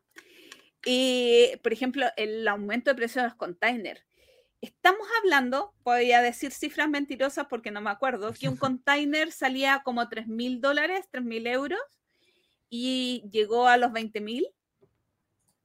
O, incluso lo puede haber superado, quizás estoy un poco desactualizada, y no ha bajado lo suficiente. Eh, en muchas ocasiones editoriales asumieron el precio, en otras aumentaron el valor. Y, y es así, o sea, todo ha subido, todo, y, no solamente acá en Chile, o sea, eh, en todas partes del mundo han subido los precios de todo y obviamente eso ha llegado a nuestra afición y han subido los precios. Eh, y lo segundo, eh, se me olvidó. Ah, si las editoriales iban a disminuir su marcha. Yo recuerdo mucho la entrevista que le hacen a Álamo de Maldito Games, donde habla de que él ha firmado menos contratos, pero eso no se ve reflejado ahora, porque en este momento todavía está sacando los juegos que firmó hace tiempo. Todavía le están llegando las producciones, entonces todavía no se nota esa baja en aumento de contratos. Ahora, eh, también habla de que si en este caso una editorial que em, imprime juegos en español eh, elaborados por otras, o sea, más un localizador, em, tiene contratos que son más obligados de algunos juegos porque tiene un partner, o sea, eh, no va a pensar en, no, sabes que el próximo juego de eh, Stone Games no lo voy a sacar. No, hay, hay algunos juegos que sí o sí los va a sacar eh, porque no está obligado, pero sí está obligado. Eh, entonces, es difícil frenar un poquito, yo creo, eh, la producción de juegos, aunque yo creo también que están más cautas las editoriales a la hora de elegir títulos. Sí, yo, yo también creo que, o sea, obviamente bajarlo el lanzamiento puede ser, o sea, porque en el fondo igual tienen que sobrevivir, pero sí, yo creo que puede, lo, que sí puede hacer es eh, que hayan lanzamientos menos arriesgados, o sea, ir como con cosas que, estén más, más conocidas que les van a salir, ya sea por masividad o porque vienen con, un gran éxito, digamos, eh, en las críticas norteamericanas. Y quizás eso también signifique que se atrase más un poco las localizaciones, porque quizás van a empezar a ver más el hype que hay de ciertos juegos para que cuando salgan sean éxitos. Yo siento que eso puede ser como un cambio. Y no, no ver como tantas cosas pequeñas llegando, digamos, solo porque podían hacerlo. Ahora, la pregunta de Claudio, eh, específicamente por, la, por el aumento de precios de los juegos que en relación quizá a, la economía en general es mayor, yo creo que sí va a terminar pasando que salgan menos juegos a venta. eh, menos, menos juegos diferentes. Yo creo que Porque- es menos juegos diferentes, quizá la misma cantidad, porque obviamente tienen que sobrevivir, pero, pero tienen que ser juegos más exitosos. Claro, porque finalmente la conducta de compra, fa- eh, o sea, la billetera disponible se hace menos eficiente, o sea, te alcanzan para menos juegos. Mm. Entonces, al final uno no uno va a comprar lo que le alcanza y lo que uno no va a, no, no- no va a acompañar ese aumento de precios comprando la misma cantidad de lo que compraba antes, si están más caros. Pero en teoría funciona. aumenta la masa de jugones. Y eso Claro, debería pero- ir paliando esa es un la apuesta, poquito, la apuesta. como Claro, que- pero, pero como que dejando la variable de la dentro de la pregunta. pirámide, sí. Claro, es que la pregunta, la pregunta era, oye, ¿cuál, cuál es el efecto de- del aumento de precio específicamente? El- el- si, si dejamos las otras variables las dejamos fijas, la respuesta obvia tiene que ser menos, menos apuestas, o sea, me- menos juego e irse como a, la, a lo que dice Axel, o sea, lo- los que, los que seguramente son los que más probabilidades tienen de ser exitosos, porque en una economía más fuerte, los que, no, los que probablemente eran, podían hacer menos exitosos, igual se los iban a comprar, porque uno compraba más juegos, pero ahora uno va a comprar solo Ark Nova y no va a comprar quizás Claro. otras cosas. O el Pues. último, la cerda que por ahí vi que estaba saliendo. que andan ahí tirando. Oye, eh, voy a juntar también, voy a seguir juntando preguntas, porque igual me gusta esto. Eh, dice, ¿Qué opinan de las ventas de bodega de las distribuidoras? ¿Esto afecta a las minoristas? ¿Y cuál fue el último juego que compraron con descuento? Me imagino que también fue en una venta de bodega. A ver, ¿qué opino de las ventas de bodegas? Uf, Es un tema súper complicado. Y si afecta a las tiendas es un tema súper complicado. ¿Por qué? Porque yo te diría que en cierto modo soy retractora de las ventas de bodega, pero soy consumidora de las ventas de bodega, o sea, inconsecuente máximo. Porque yo digo, claro, las, las editoriales o distribuidoras no deberían ser competencia de sus clientes, que son las tiendas, y no somos nosotros. Pero por otro lado, ¿qué hacen con los juegos que las tiendas no quieren comprar? Mm, Y ahí, y ahí yo creo que está el delgado hilo. ¿Y qué pasa puntualmente con la venta de bodega de Devir? ¿Qué ocurre cuando una distribuidora, en este caso Devir, tenía contrato o, com- a- o vendi- eh, distribuía a otra empresa eh, internacional y este contrato dejó de funcionar y se quedaron con stock de juegos? Ellos no pueden vender a tiendas estos juegos. ¿Qué pasa con eso? ¿Es un peso muerto? O sea, como lo, lo tienen en bodega para siempre. Entonces, no me gusta como, como por un tema de principios, por decirlo de algún modo. Inconsecuentemente, compró. De hecho, compré como 10 juegos en la venta de bodega de Vivir. Entre esos, los últimos juegos que he comprado, ahí están. Y podrías haber escuchado al inicio de este programa todas las partidas que llevo a Will Space, exitazo. Eh, pero, mm, eh, ¿qué, qué es, ¿qué hace la distribuidora en ese caso? Porque se supone que parte con ofrecerle a muy buen precio eh, estos juegos con descuento. Por ejemplo, para los cyber, se supone que las distribuidoras ofrecen ciertos productos con mejor descuento a tiendas para que éstas las pongan en los cyber. Pero ¿y si no se venden eh, esos juegos que le están ocupando espacio? Y recordemos que el espacio es dinero que se pierde. O sea, el espacio de almacenaje también es importante dentro de la cadena del precio de- del valor del juego. O sea, es un eh, eh, están perdiendo plata eh, en metros cuadrados. Eh, bueno, eso. Ahora, es que igual técnicamente, digamos, todo el retail hace ventas de bodega, solo que solo que le ponen otros nombres nomás. O sea, el- cuando uno va, no sé, po, al- a, Ripley y se liquida todo y hay 50, no, pero no le ponen venta de bodega, le ponen, tienen mejor marketing nomás y le ponen los días R. Pero básicamente están, están liquidando la bodega para que llegue lo, nuevo, ¿cachai? Entonces, eh, en ese sentido, me, me gusta que también que sean eh, esporádicas, que sean como una o dos veces al año y y eso. Y no me acuerdo cuál fue el último juego que compré con descuento. Qué lata. Ya. Oye, eh, Gemere11 tiene una, una pregunta con una respuesta muy sencilla. ¿Qué estantería IKEA tienen o quieren tener? ¿Recomiendan alguna? Si ven el video, si ven el video de con muchachita lúdica en nuestro canal de YouTube, bueno, yo no tengo ninguna estantería IKEA y no pretendo comprarme en el corto mediano plazo ninguna estantería. Pero como consejo de Lorena, las mejores son las kayak. ¡Woo! Esa es la que estoy buscando. Eh, ¿Mejores res- reseñadores actuales de juegos? ¿Ah? Para mí un cri-cri porque... Yo también, yo no sigo a nadie. Yo soy mi mejor reseñador. Pero pueden seguir la página review y ver a sus reseñadores nacionales favoritos, todos juntos y Todos. revueltos. Eh, ¿Juegos que disfrutan en solitario? O espérate, JP, Ah. JP sí sigue Es reseñadores. que yo sigo reseñadores en inglés, entonces estoy. Voy a decir pura tontera. Pero y son los de siempre, po, son los de siempre.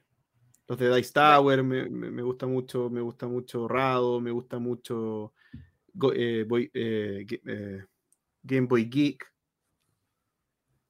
Pero Yo soy un poco, yo soy un poco tramposa con los reseñadores, porque por ejemplo eh, veo el blog de Misut eh, o Black Meeple, pero en realidad les podría escribir a Black Meeple y decirle, oye, de hecho, que fue el que me, eh, me recomendó el Will Space hace mucho tiempo, es como, oye, ¿y este juego me va a gustar? No es que lea la reseña realmente, eh, es que a esas personas confío en el criterio, pero no tanto en el criterio de que a ellos les gusta el juego, sino al criterio de que ellos me puedan decir si a mí me va a gustar. O veo el tema de la interacción. O sea, si van, eh, Misut escribe en su blog, bueno, pero la interacción es baja, a mí me va a gustar. Eh, ¿Juegos que disfrutan en solitario? ¿Alguno? Varios juegos. po. Esta es para JB. Seventh Continent, Tainted Grail, em, este que está aquí atrás, ¿cómo se llama? Eh, bueno, Arkham Horror LSG, em, varios. po. A mí me gusta el Onirim. Igual. Aunque JJ lo haya menospreciado. No importa. No importa. Héroes de Terrinoth también es muy bueno en solitario. Gloomhaven no es bueno en solitario. Se puede, pero no, no es bueno en solitario. Se, No. se puede, pero mejor, No, no. mejor jugar computador o, o- o leerse un libro o hacer otra cosa, porque no, es muy la- mucha Sí. cosa, manejar dos personajes, mucha cosa. Sí, sí. No, pierde toda la gracia. Eh, bueno, eh, Exit a mí me gusta jugar en solitario. me gusta, a mí me gusta jugar los cooperativos en solitario. Eso es Ujú. como un pandémico de repente. sí. Ya. Eh, ¿Juegos que más disfrutan cuando en VGA? Ah, ah, ah, ah. Ay, Can't Stop y Lucky Numbers. Yo creo que son los. Porque no me gusta mucho jugar online y estos juegos son tan cortitos que en menos de cinco minutos haces una partida y yo creo que son los juegos que más disfruto. Yo juego harta la llama. Llamita.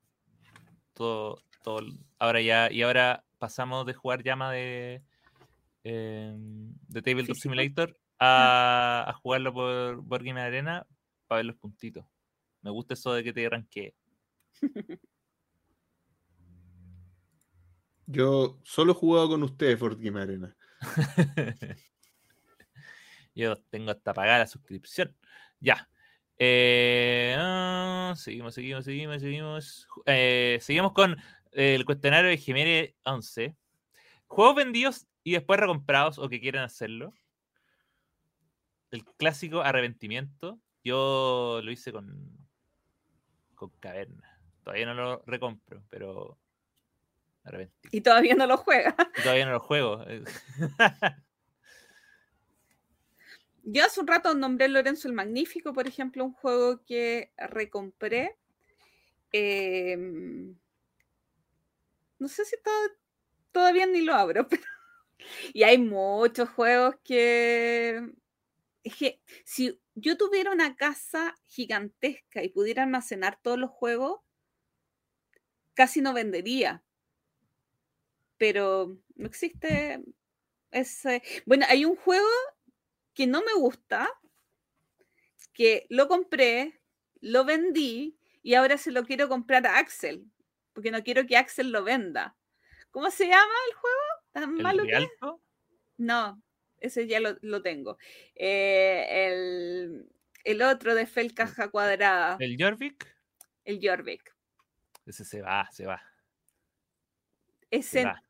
Tiene que estar o en tu ludoteca o en la mía. No, Voy a tener que comprártelo. Véndemelo barato. de más, de más, porque quiero que se vaya. Eh, ¿Y JP? ¿Algún juego? Estaba pensando, no, creo que no. Estoy vendiendo harto, pero no me he arrepentido de ninguno. Así que no hay arrepentimiento. Está bien, Aún. está bien. Aún. Oye, eh, juego del momento. Scout. Scout, también puedo. Sí.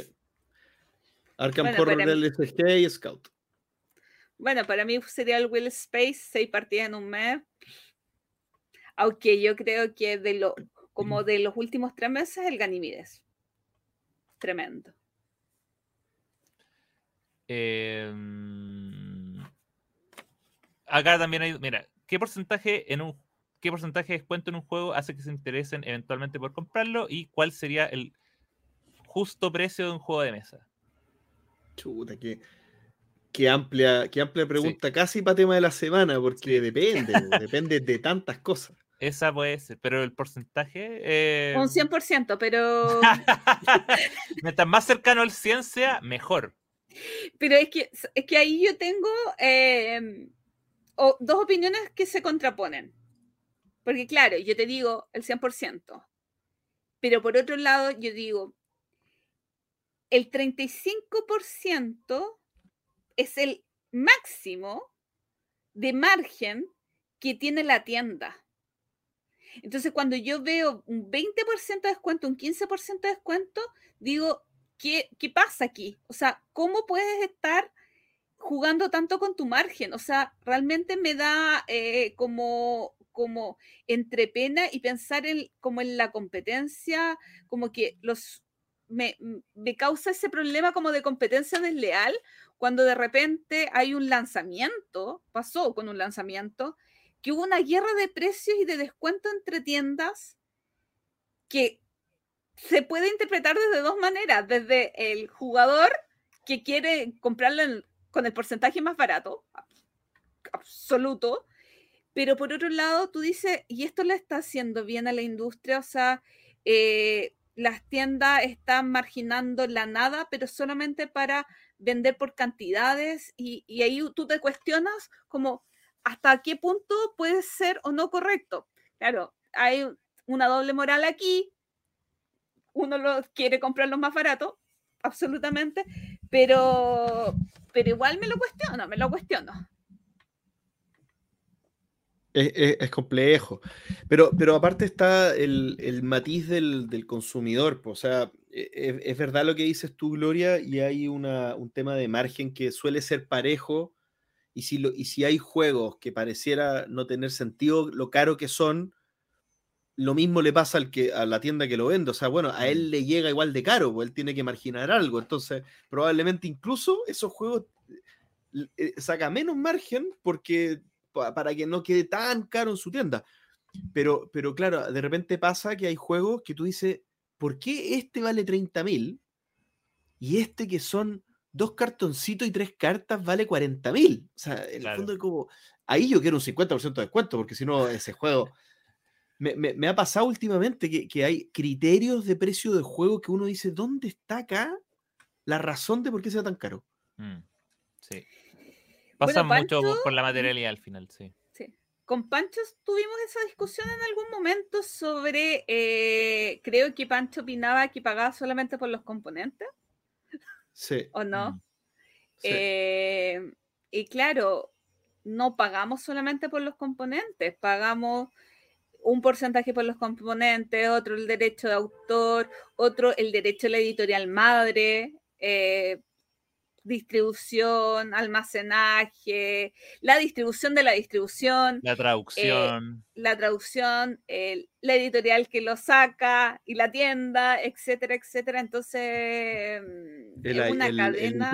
El- la, la- Sí. la propiedad intelectual claro. Sí, un Sí, a juego de hay Star que- Wars con los mismos componentes que un juego de. de Cthulhu, eh, que no se sí. paga royalty. claro, correcto.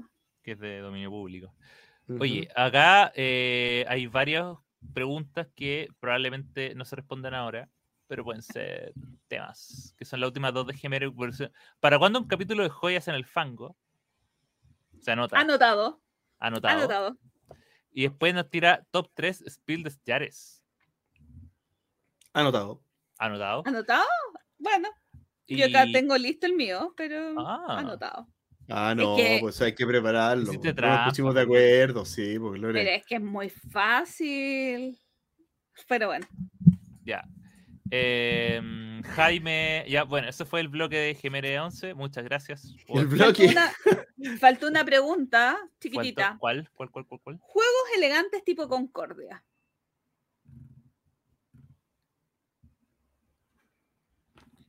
Brass Birmingham. Porque uno, por- claro, porque uno se elegante? imagina, Yo creo que Por elegante. el tipo del sombrero. Yo claro, por el tipo un de juego sonido. elegante. Fortnite, Fortnite. Yo, yo me imagino que por simpleza de regla. Claro. Para mí un juego elegante es azul. Un juego elegante es, eh, qué sé yo, a ver. ¿Sabéis qué juego es muy elegante? Eh, Samurai. Samurai. Bueno, Elegantísimo. yo no te voy a contestar ningún juego. Te voy a decir lo que acaba de decir Axel. Cualquier Nicia, Cualquier- ele- elegantísimo los juegos de Reiner Nicia. Y cualquier, y, y la respuesta es JP, cualquier Kramer y Kisling. Kisling azul, Kramer y Kisling, Nicia son autores que se dedican a la elegancia. ¡Ah! Sonó Ah. lindo. Ahora, Mira. ahora, y aquí me van a matar, ¿ah? pero yo no encuentro que Concordia sea un juego elegante, fíjate. No me parece. Siendo que te gusta muchísimo. Me encanta, pero no, lo- no se caracteriza por su elegancia para mí. Mm, Creo que es un juego que cuesta pillarle el, el, el cuaje, o sea, no, no, no es tan obvio y no, no es como que tú digas, ah, este- esto todo cuadró. Y, no, Sí. no. Igual la Es que, encuentro. ¿cómo definimos de elegante. elegancia? Para mí es simpleza de reglas Es- y mucha profundidad. Sí. Concordia Gloria, ano- tiene anótalo. reglas simples. Anótalo. Es un ¿Qué? buen tema después. Elegancia. ¿Qué es la elegancia? ¿Qué define la elegancia? Un Sabes que se me van a perder estos papeles, ¿cierto? También, también hay un tema de elegancia. Bueno, después lo conversamos, mejor no, Sí, porque si no, no paramos nunca. tema de la Eh, semana, elegancia, tema de la semana, joyas en el fango. Sí. Perfecto. Y otro tema de la semana también, Jaime Saudade, top 3 de juegos con la mejor relación temática mecánica. ¿A quién le importa la temática? Perdón.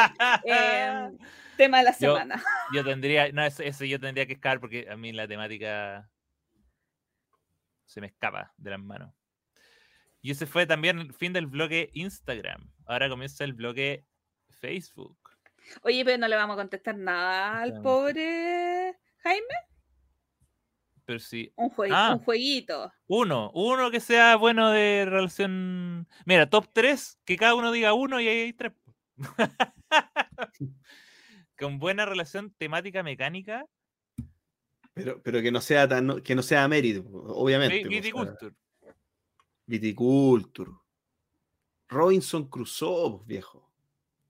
Un juego de más euro que no sé qué, pero eh, está ahí en una isla sufriendo. Gloria. Una joya detective. Mm, sí. No, no, vas, no vas a sentir. Mira, es mejor que ver una serie de detectives. Wow. Más inmersivo. Ahora muy bien. Pasamos al blog de Facebook con Jonathan Valencia, que es una pregunta que yo no puedo responder porque no estuve en ese proceso. Pero, ¿qué otro nombre le hubieran puesto al podcast?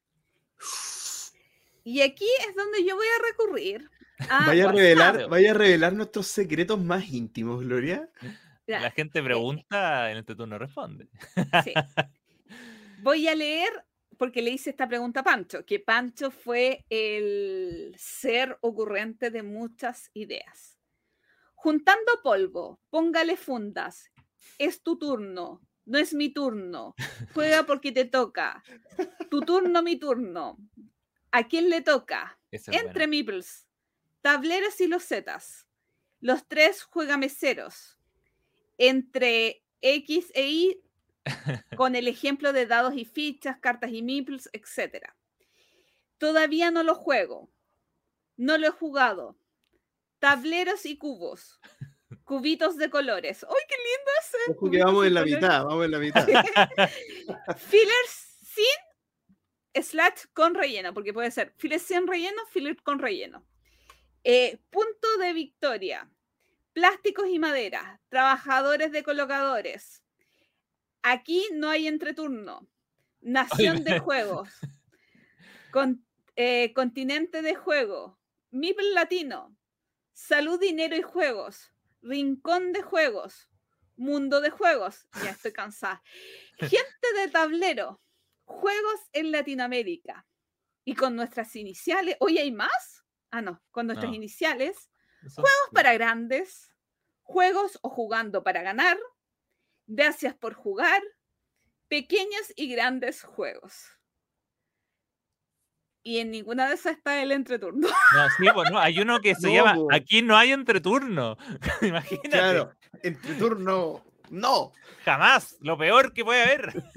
Y cómo llegamos a esto, no sé. Oye, pero. No sé cuál fue el eh, proceso. No me acuerdo. Yo me acuerdo que años. Pancho mandaba unas listas y. A, a quien le toca un gran nombre. Me lo voy a pelar. Sí, pueden hacer uso. ah, Aquí no hay re- nada registrado, No. así que sean libres. No, pero no, pero no con, no, con, no con a quien le toca. Ese lo A quien le toca ya está. ya está Lo reservado. reservo, lo reservo, lo reservo para, para cualquier momento. Sí. Ya. eh, mm, oye, pero la respuesta más completa imposible. Gaspar Azuero Rosales dice, sí, hola, quería preguntarles a qué se dedican en su día a día, en qué trabajan y cómo logran compatibilizar sus trabajos y tiempos con este hermoso hobby. Saludos. No sé si lo logramos. Yo creo, ¿sabéis que yo creo que sí? Yo logré, yo tengo un. un una rutina que por lo menos satisface en la base. ¿Me gustaría jugar más? Sí.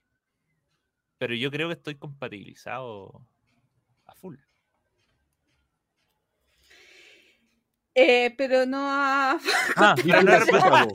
Claro. Fuimos la rama. Ya, o- bueno, ya, yo soy eh, periodista y trabajo, trabajo en la tercera. En, pero tengo la suerte de que estoy trabajando como en el, en el área comercial, la cual me indica que no tengo que cubrir cosas que si pasa, no es el área noticiosa. Por lo tanto, es, es un área en la cual trabajamos con, con marcas que tienen sus horarios de oficina normales. Así que eh, por eso he logrado como decir, finalmente, ya, a, a esta hora yo termino y después de esta hora yo le dedico tiempo al juego de mesa, que son los lunes y los miércoles seguro, y después la invitación que salga un fin de semana. jueves por medio. Jueves por medio ahora, ahora se sumó un jueves por medio.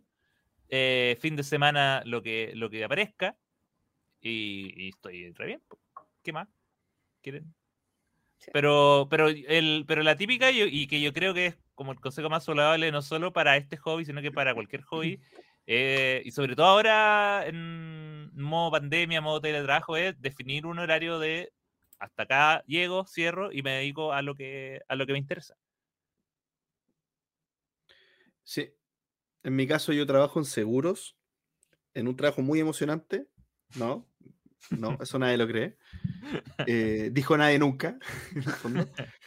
Em, y, y sí, yo creo que teniendo también muchas otras actividades, porque también tengo el Entreturno Bistro y también Obvio. tengo eh, otras cosas que estoy, otros proyectos que también estoy intentando armar, entonces se hace un poco difícil. Yo creo que lo- la clave para mí pa- eh, fue ser estricto en, en las juntas de los lunes. Las juntas de los lunes para mí eh, es algo que he tenido que informar también al resto, porque en el fondo yo en mi trabajo saben de mis juntas de los lunes.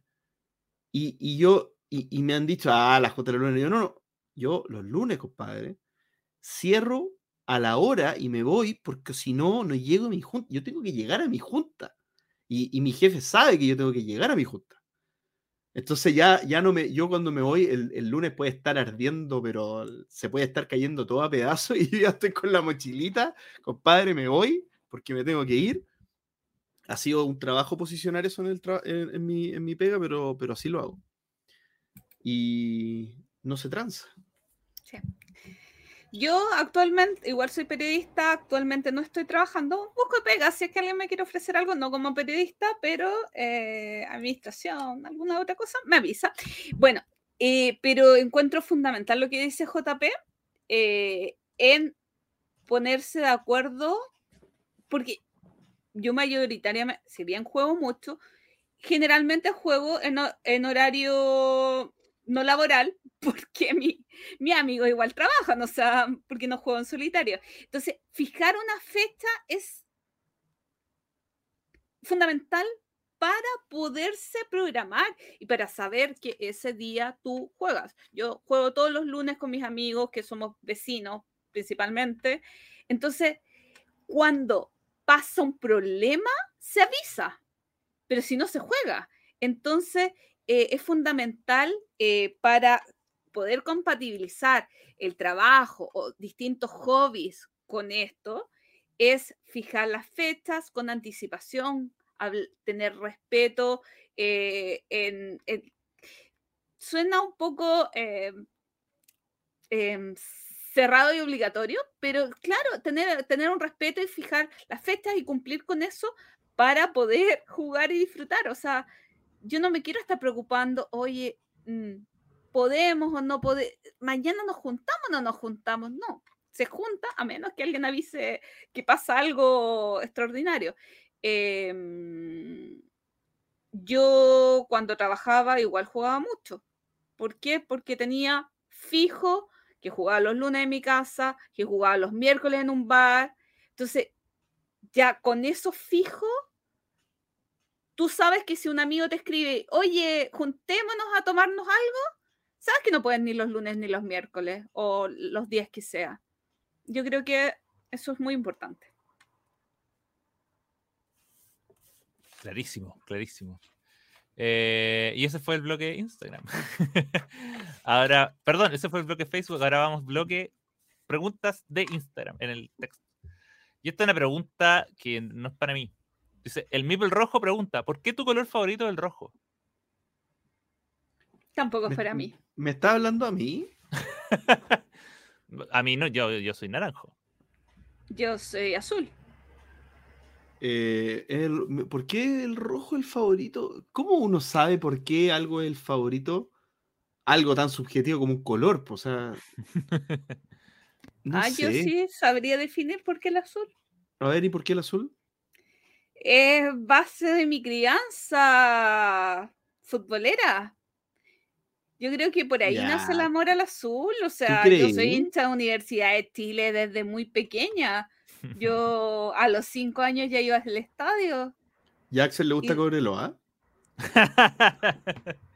no, pero me gusta, ¿sabes qué? La selección de Holanda. Ah. Y yo. C-H-I-L-E. Eh, eh, sí, Chi- la roja de todos. La roja de todos. La roja de todos. No sé por qué me gusta el rojo, fíjate. Me gusta, me gusta desde que juego Command and Conquer. Igual, eh, sí, por lo que, porque por lo general como que la base siempre es como azul o rojo cuando hay como dos cosas, sobre en videojuego y todo, es como, pero son, son porque son colores igual llamativos, po. igual eh, tiene presencia el rojo en, en el tablero, igual es un, un- un color fácil para jugar, como para saber en qué en dónde estáis. Pero a mí, a mí me pasa que cuando alguien elige el rojo, me, Es que a mí, tam- no- a mí me, sí, me a mí mata. me mata porque estoy todo el rato y, ju- y pi- siempre pierdo porque siempre Yo me estoy pensando con las fichas del otro. Yo me equivoco mucho cuando, cuando juego con un color que no es el mío. Sí. También.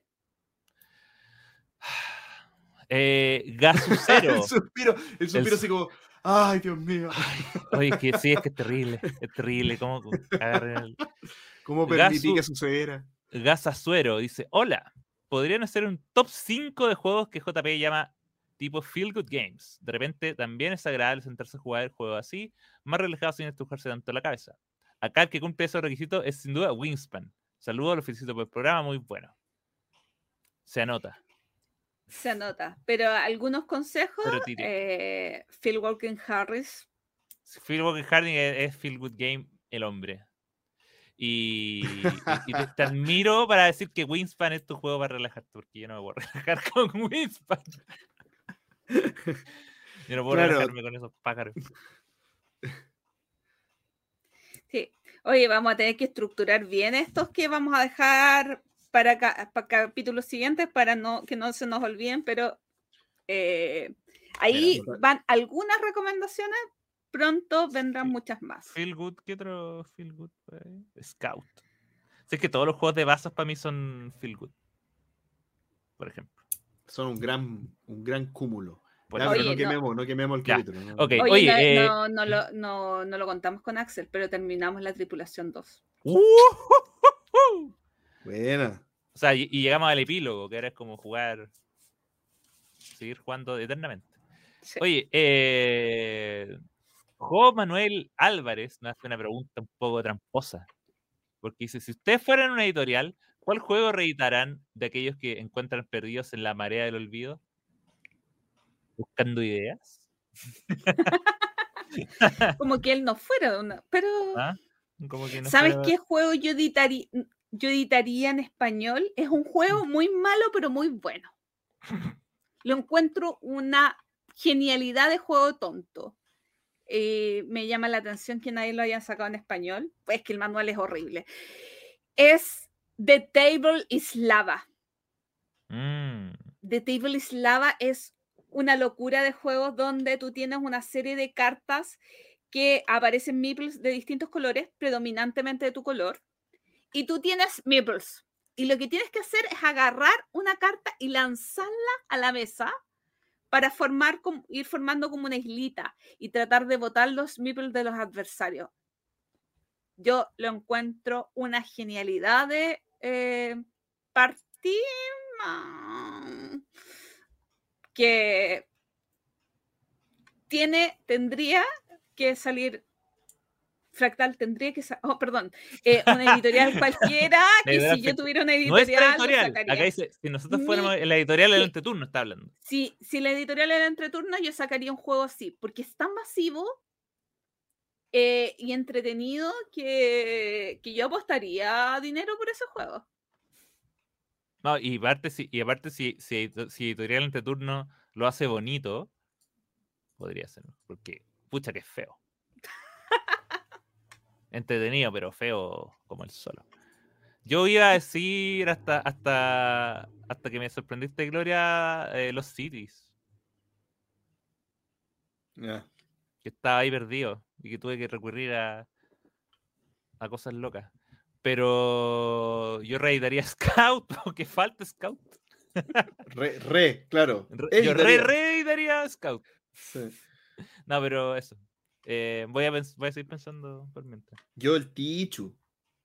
maldito ¡Ay, lo saca pronto ¿Tichu? sí Bueno, Pronto- eh, esta- es, es- es muy Pura- difícil responder esta pregunta con Gloria que maneja tanta información. Sí, decimos, oye, nos encantaría. Oye, pero si viene mañana. Oye, no, claro, pero oye, pero es que no, ¿cómo no te has enterado? Oye, no, pero, no, pero lo que sí, pero esto no sería un mal negocio, pero, pero sería por un gusto personal. Eh, Forbidden Stars. no, oye, si no les cuesta nada, compadre, le cambian el tema por algo que no tenga IP y le ponen el mismo juego con otro temita. ¿Cómo no lo han hecho nadie? Por favor. Por favor. Me tienen Bueno, mal. si fuera por un tema no comercial me iría por algún fel ay pero bueno Ah, pero el. la El- isla Gloria Roma también podría ser. Ese que jugamos, Gloria, que es bueno. ¿cuál? El de las cartitas. El, el- el que tiene, el de Ketty que, no- que no lo he devuelto. Oye, ¿sabéis cuál? Ah? Macao, pero Macao sí, Sí. se reedita. Ah. Ah, se me olvidó cómo se llama. Oye, y hablando de Ketty, se me- saltó una pregunta de la Ketty, ¡Ah! que es muy buena. máxima. Espérate, puedo ¿Qué? responder uno más. Ah, ¿Puedo dale, dale, sí, más? obvio. Es que hay uno que, que no, creo que no está en español y que ha hecho mucho ruido y yo siempre lo he querido jugar y es imposible que se llama Vindication. No sé si les suena. Sí, sí lo tuve en mis manos. ¿Y por qué lo tuviste en tus manos, Lore? Porque, porque cuando llegó el Kickstarter estaba en España. Ah, bueno. Claro, por algo así pudo haber sido, pues, pero en el fondo No, no. eh, alguien del grupo de la Ketty lo tiene. ¿Ya? Estoy casi segura de eso. Ah, y sabéis lo que yo le echaría un ojo a todos los que está resacando, que yo sé que no tienen versión en español, que es lo que saca Board Game, Board Game Tables. Por ejemplo, el Dandelion, Dandelion o el de las pizzas, son reediciones de juegos que agarran de otros lados y que lo hacen Ujú. bonitos, pero no salen en español. Es verdad. Así que, oye. Y la Ketty nos preguntó qué lanzamiento de Gen Con los tiene más hypeados. Yo casi no vivo en Gen Con, pero Oh, creo que eh, un juego de AEG que me tinca mucho, pero no sé cómo se pronuncia. El de los caballitos. That's all wallpapers. Pa- pa- No sé, es que tiene una estética tipo azul, tipo. es- me da esa sensación de juego cuando lo veo, porque es un juego como de patrones. Y, y yo lo veo y digo, lo quiero. Pero. no, no, el de las carreras no me tinca mucho. Y sí, Es que a ti te gustan las a mí me carreras. gusta la apuesta. Pero no es el que más espero. No, el que más ¿Cuál es el que más espera? El que más espero y estoy a punto de comprar. Pero a punto de comprar. No, que no me aguanto. Es un juego de Bessier, que también es una reedición de un juego japonés que se llama Cat in the Box. Deluxe Cat, Edition. Ya partimos mal. Cat in the- oh, Mira. Gloria, mira, te vas a superar. Este es un juego de bazas eh, de 2 a 5 jugadores donde las cartas no tienen color. ¿Ya? Todas las cartas son solo un número. Y tú defines qué color tiene colocando una ficha tuya en un tablero. Entonces tú juegas un 3 y pones, este es un 3 azul.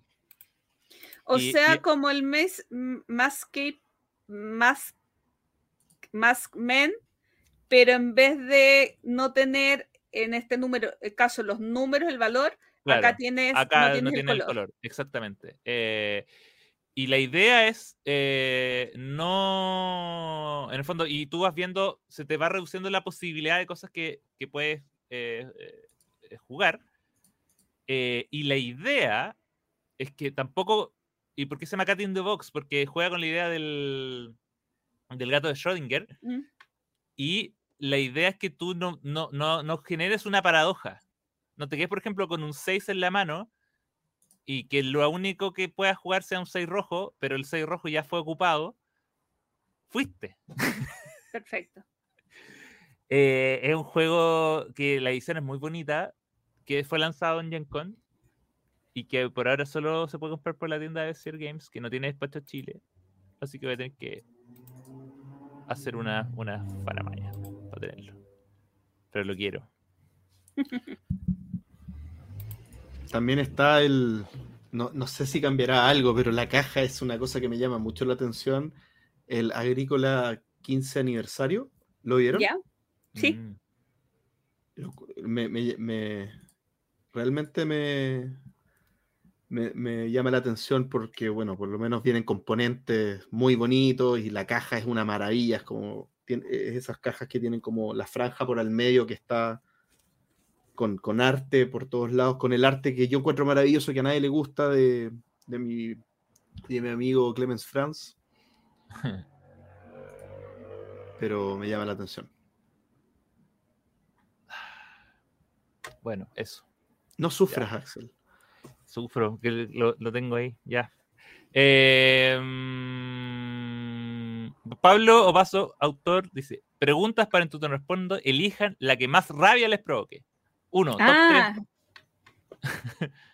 Uno, cacha, acá tenemos, pero como para seis programas. Top 3 de autores One Hit Wonder. Top 3 de autores actuales que serán referentes dentro de 50 años.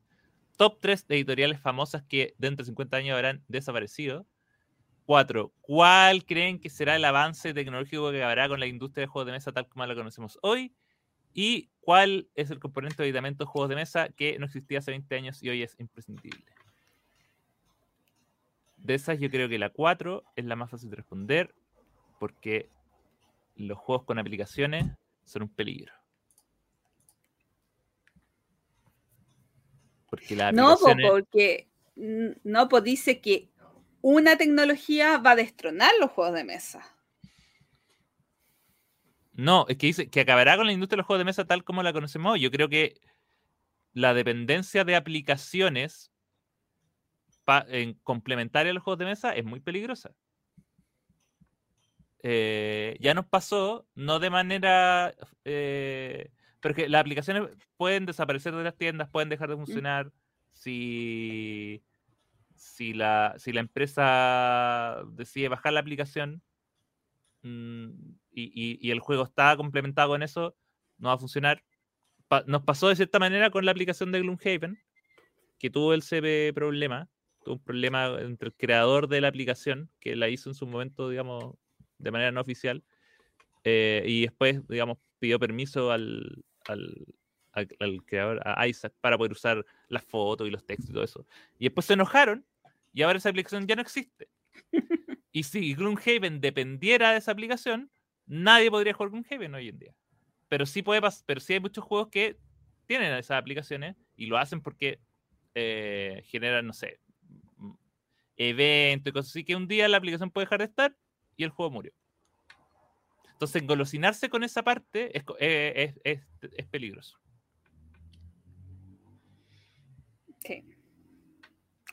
Yo creo que hay muchas de estas que vamos a contestar en otro momento. En Por otro ejemplo, momento. por, por ejemplo, top 3 de autores de One Hit.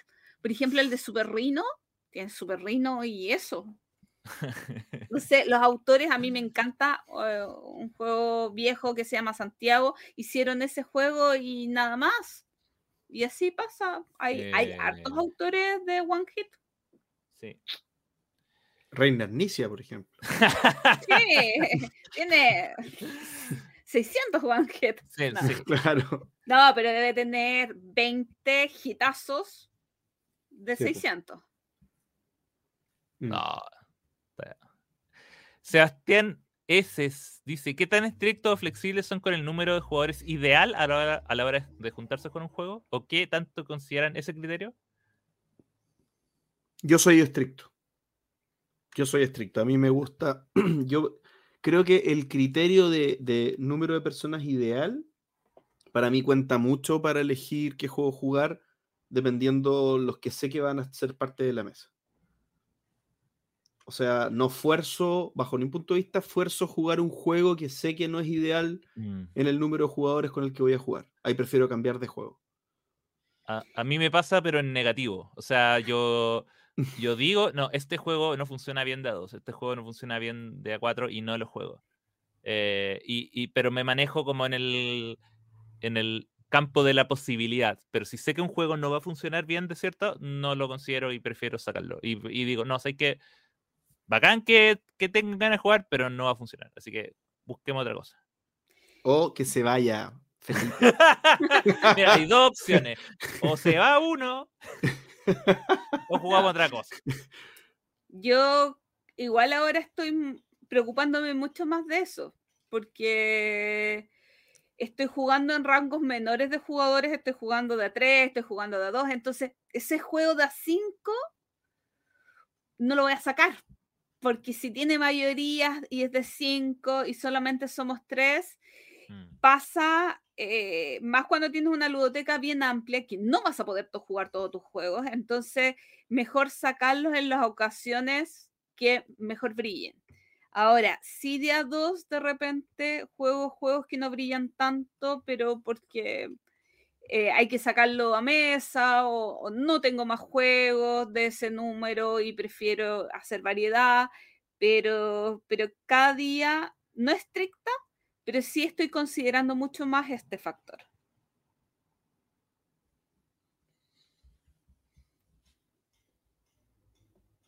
Ya, po.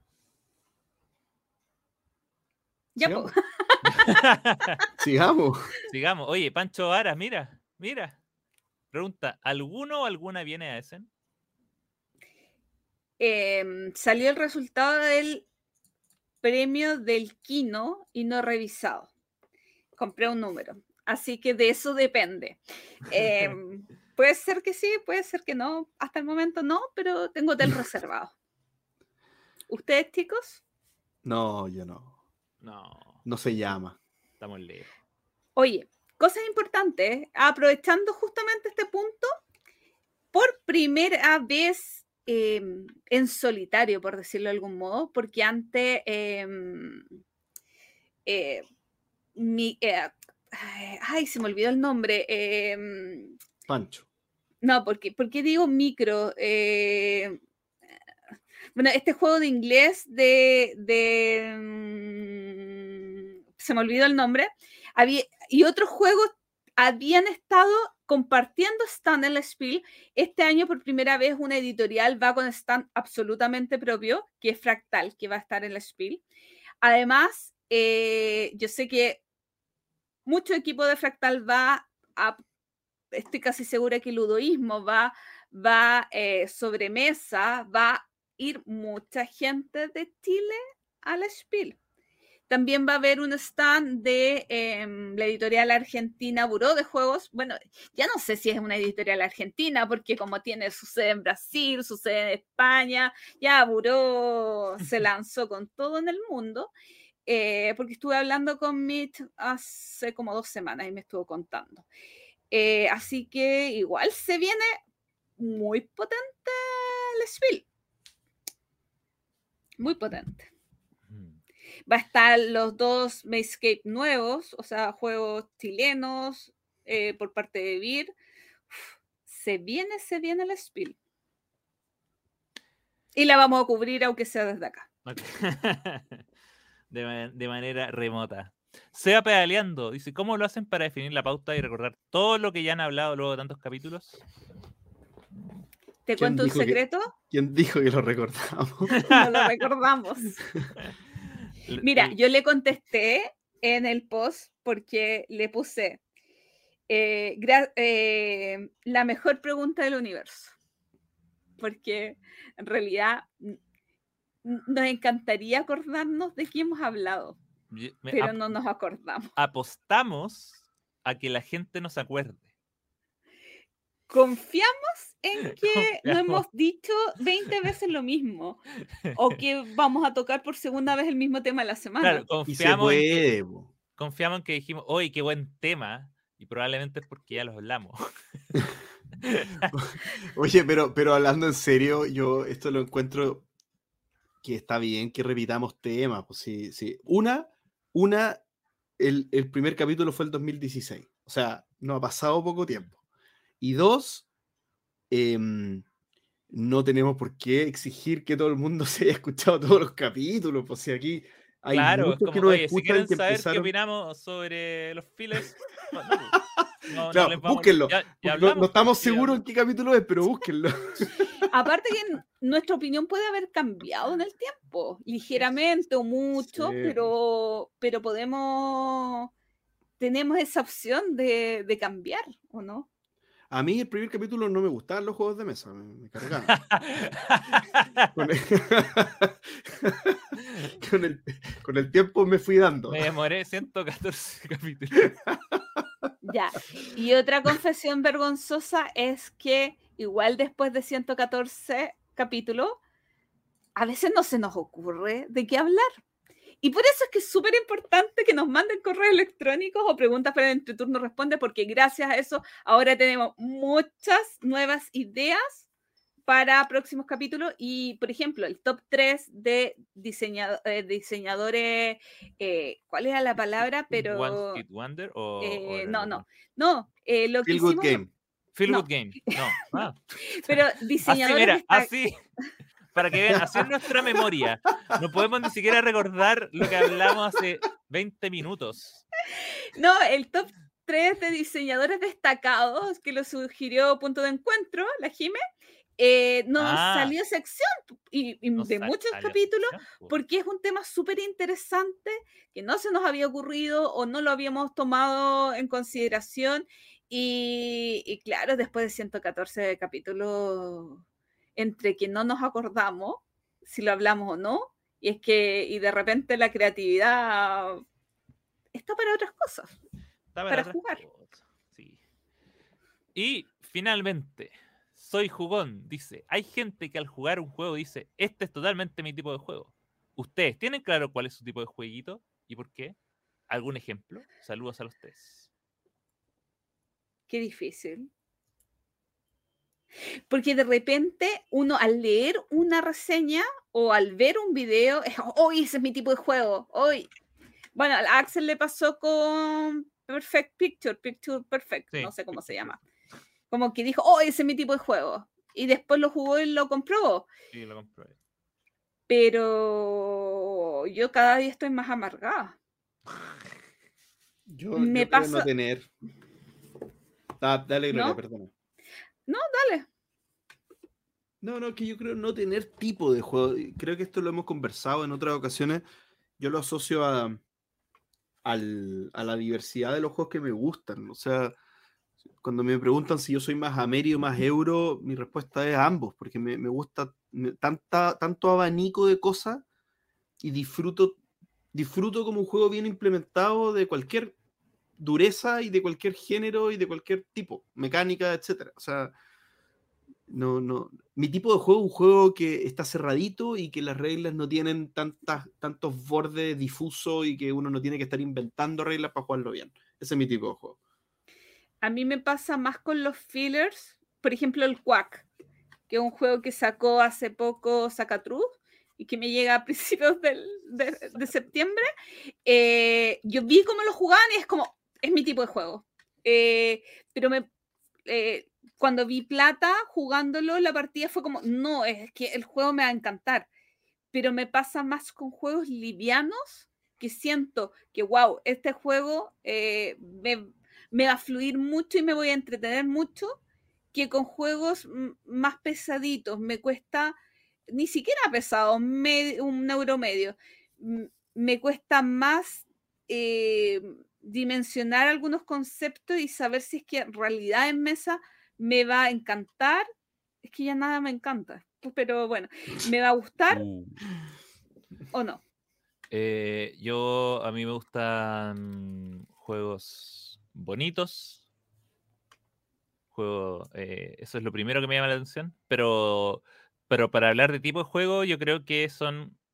Lo principal es que los turnos sean rápidos. Que sea. Tres op- opciones. En mi turno es esto. Hago esto, le toca al otro, le toca al otro, así. Em, o bien de que sean de, de con turnos simultáneos. Pero yo creo que para mí la duración del turno y, y la cantidad de cosas que uno tiene que hacer es lo que define para mí que un juego sea sea mi tipo de juego. Es como, ya, ya hice esto, te toca, hice esto, te toca, hice esto, te toca. Ese es mi tipo de juego. Por eso también me gustan los, los, los juegos abstractos y de a dos, po, porque en el fondo eh, eh, rota la, la acción y la toma de decisiones bien, bien rápidamente. Así que ese es mi tipo de juego. Como se podrán haber dado cuenta.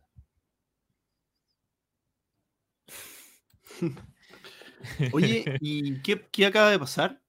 Acabamos de llegar al final. Acabamos de leer la última pregunta de Entreturno Responde. De la maratón del entreturno. La maratón, Que la una maratón maratón. del entreturno responde y que ha transformado esto en uno de los capítulos más largos de los últimos tiempos. Y eso que no contestamos muchas preguntas. Y eso Y que hay eso que varias no que dejamos ahí. Para que no piensen que es por, por dejación, por flojera, no señor. Esto podría haber sido aún más largo. Oye, y Pero con esto, pero muy entretenido, muy entretenido. Y estamos muy agradecidos porque nos mandaron muchas preguntitas, nos encanta interactuar con ustedes, ver lo que están pensando, lo que, lo, lo que les inquieta y poder colaborar a no responder ninguna pregunta con seriedad, pero sí conversar un poquitito. Y con esto llegamos al final Oh my god. Del capítulo 114, donde recorrimos uno de los años más increíbles de los juegos de mesa, el 2014, El mejor. el mejor, donde conversamos sobre diseñadores que hacen juegos para sentirse bien, como Phil Walker Harding, Sí. ¿Y dónde vendimos dos números de rifa mientras grabamos? donde vendimos dos números de rifa mientras Sin haber, sin publicado. Sin haber publicado, claro. Sí, me llegó, martes. me, llegó, me llegó una notificación de transferencia por dos números. El martes Así. va a ser un boom, entonces esta cuestión va a ser una locura.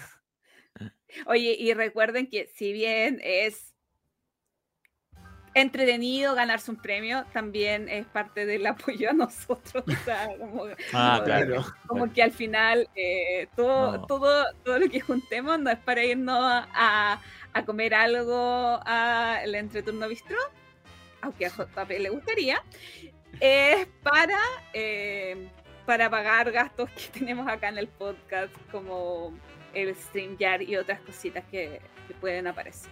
Probablemente sí, sí podamos ahora comer todo lo que no pudimos comer por estos pagos que hemos estado haciendo, pero va a depender de si nos ayudan o no, para poder llenar nuestra despensa, cosa que no hemos hecho hace varios meses.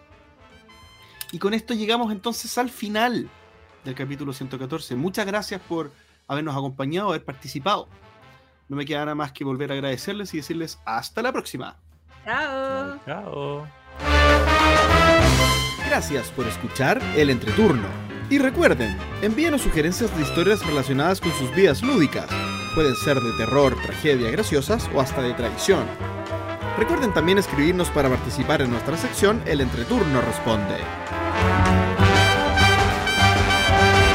¿Y ustedes? ¿Creen que el 2014 fue mejor que el año 2013? Envíenos sus comentarios al correo elentreturno.gmail.com. Además, envíenos preguntas o temas que quieran que conversemos en el programa. Síganos en Facebook, en Twitter, en Instagram y suscríbanse a nuestro canal de YouTube. Escúchanos en un mes más en nuestro próximo capítulo de El Entreturno. Gracias de nuevo y hasta la próxima.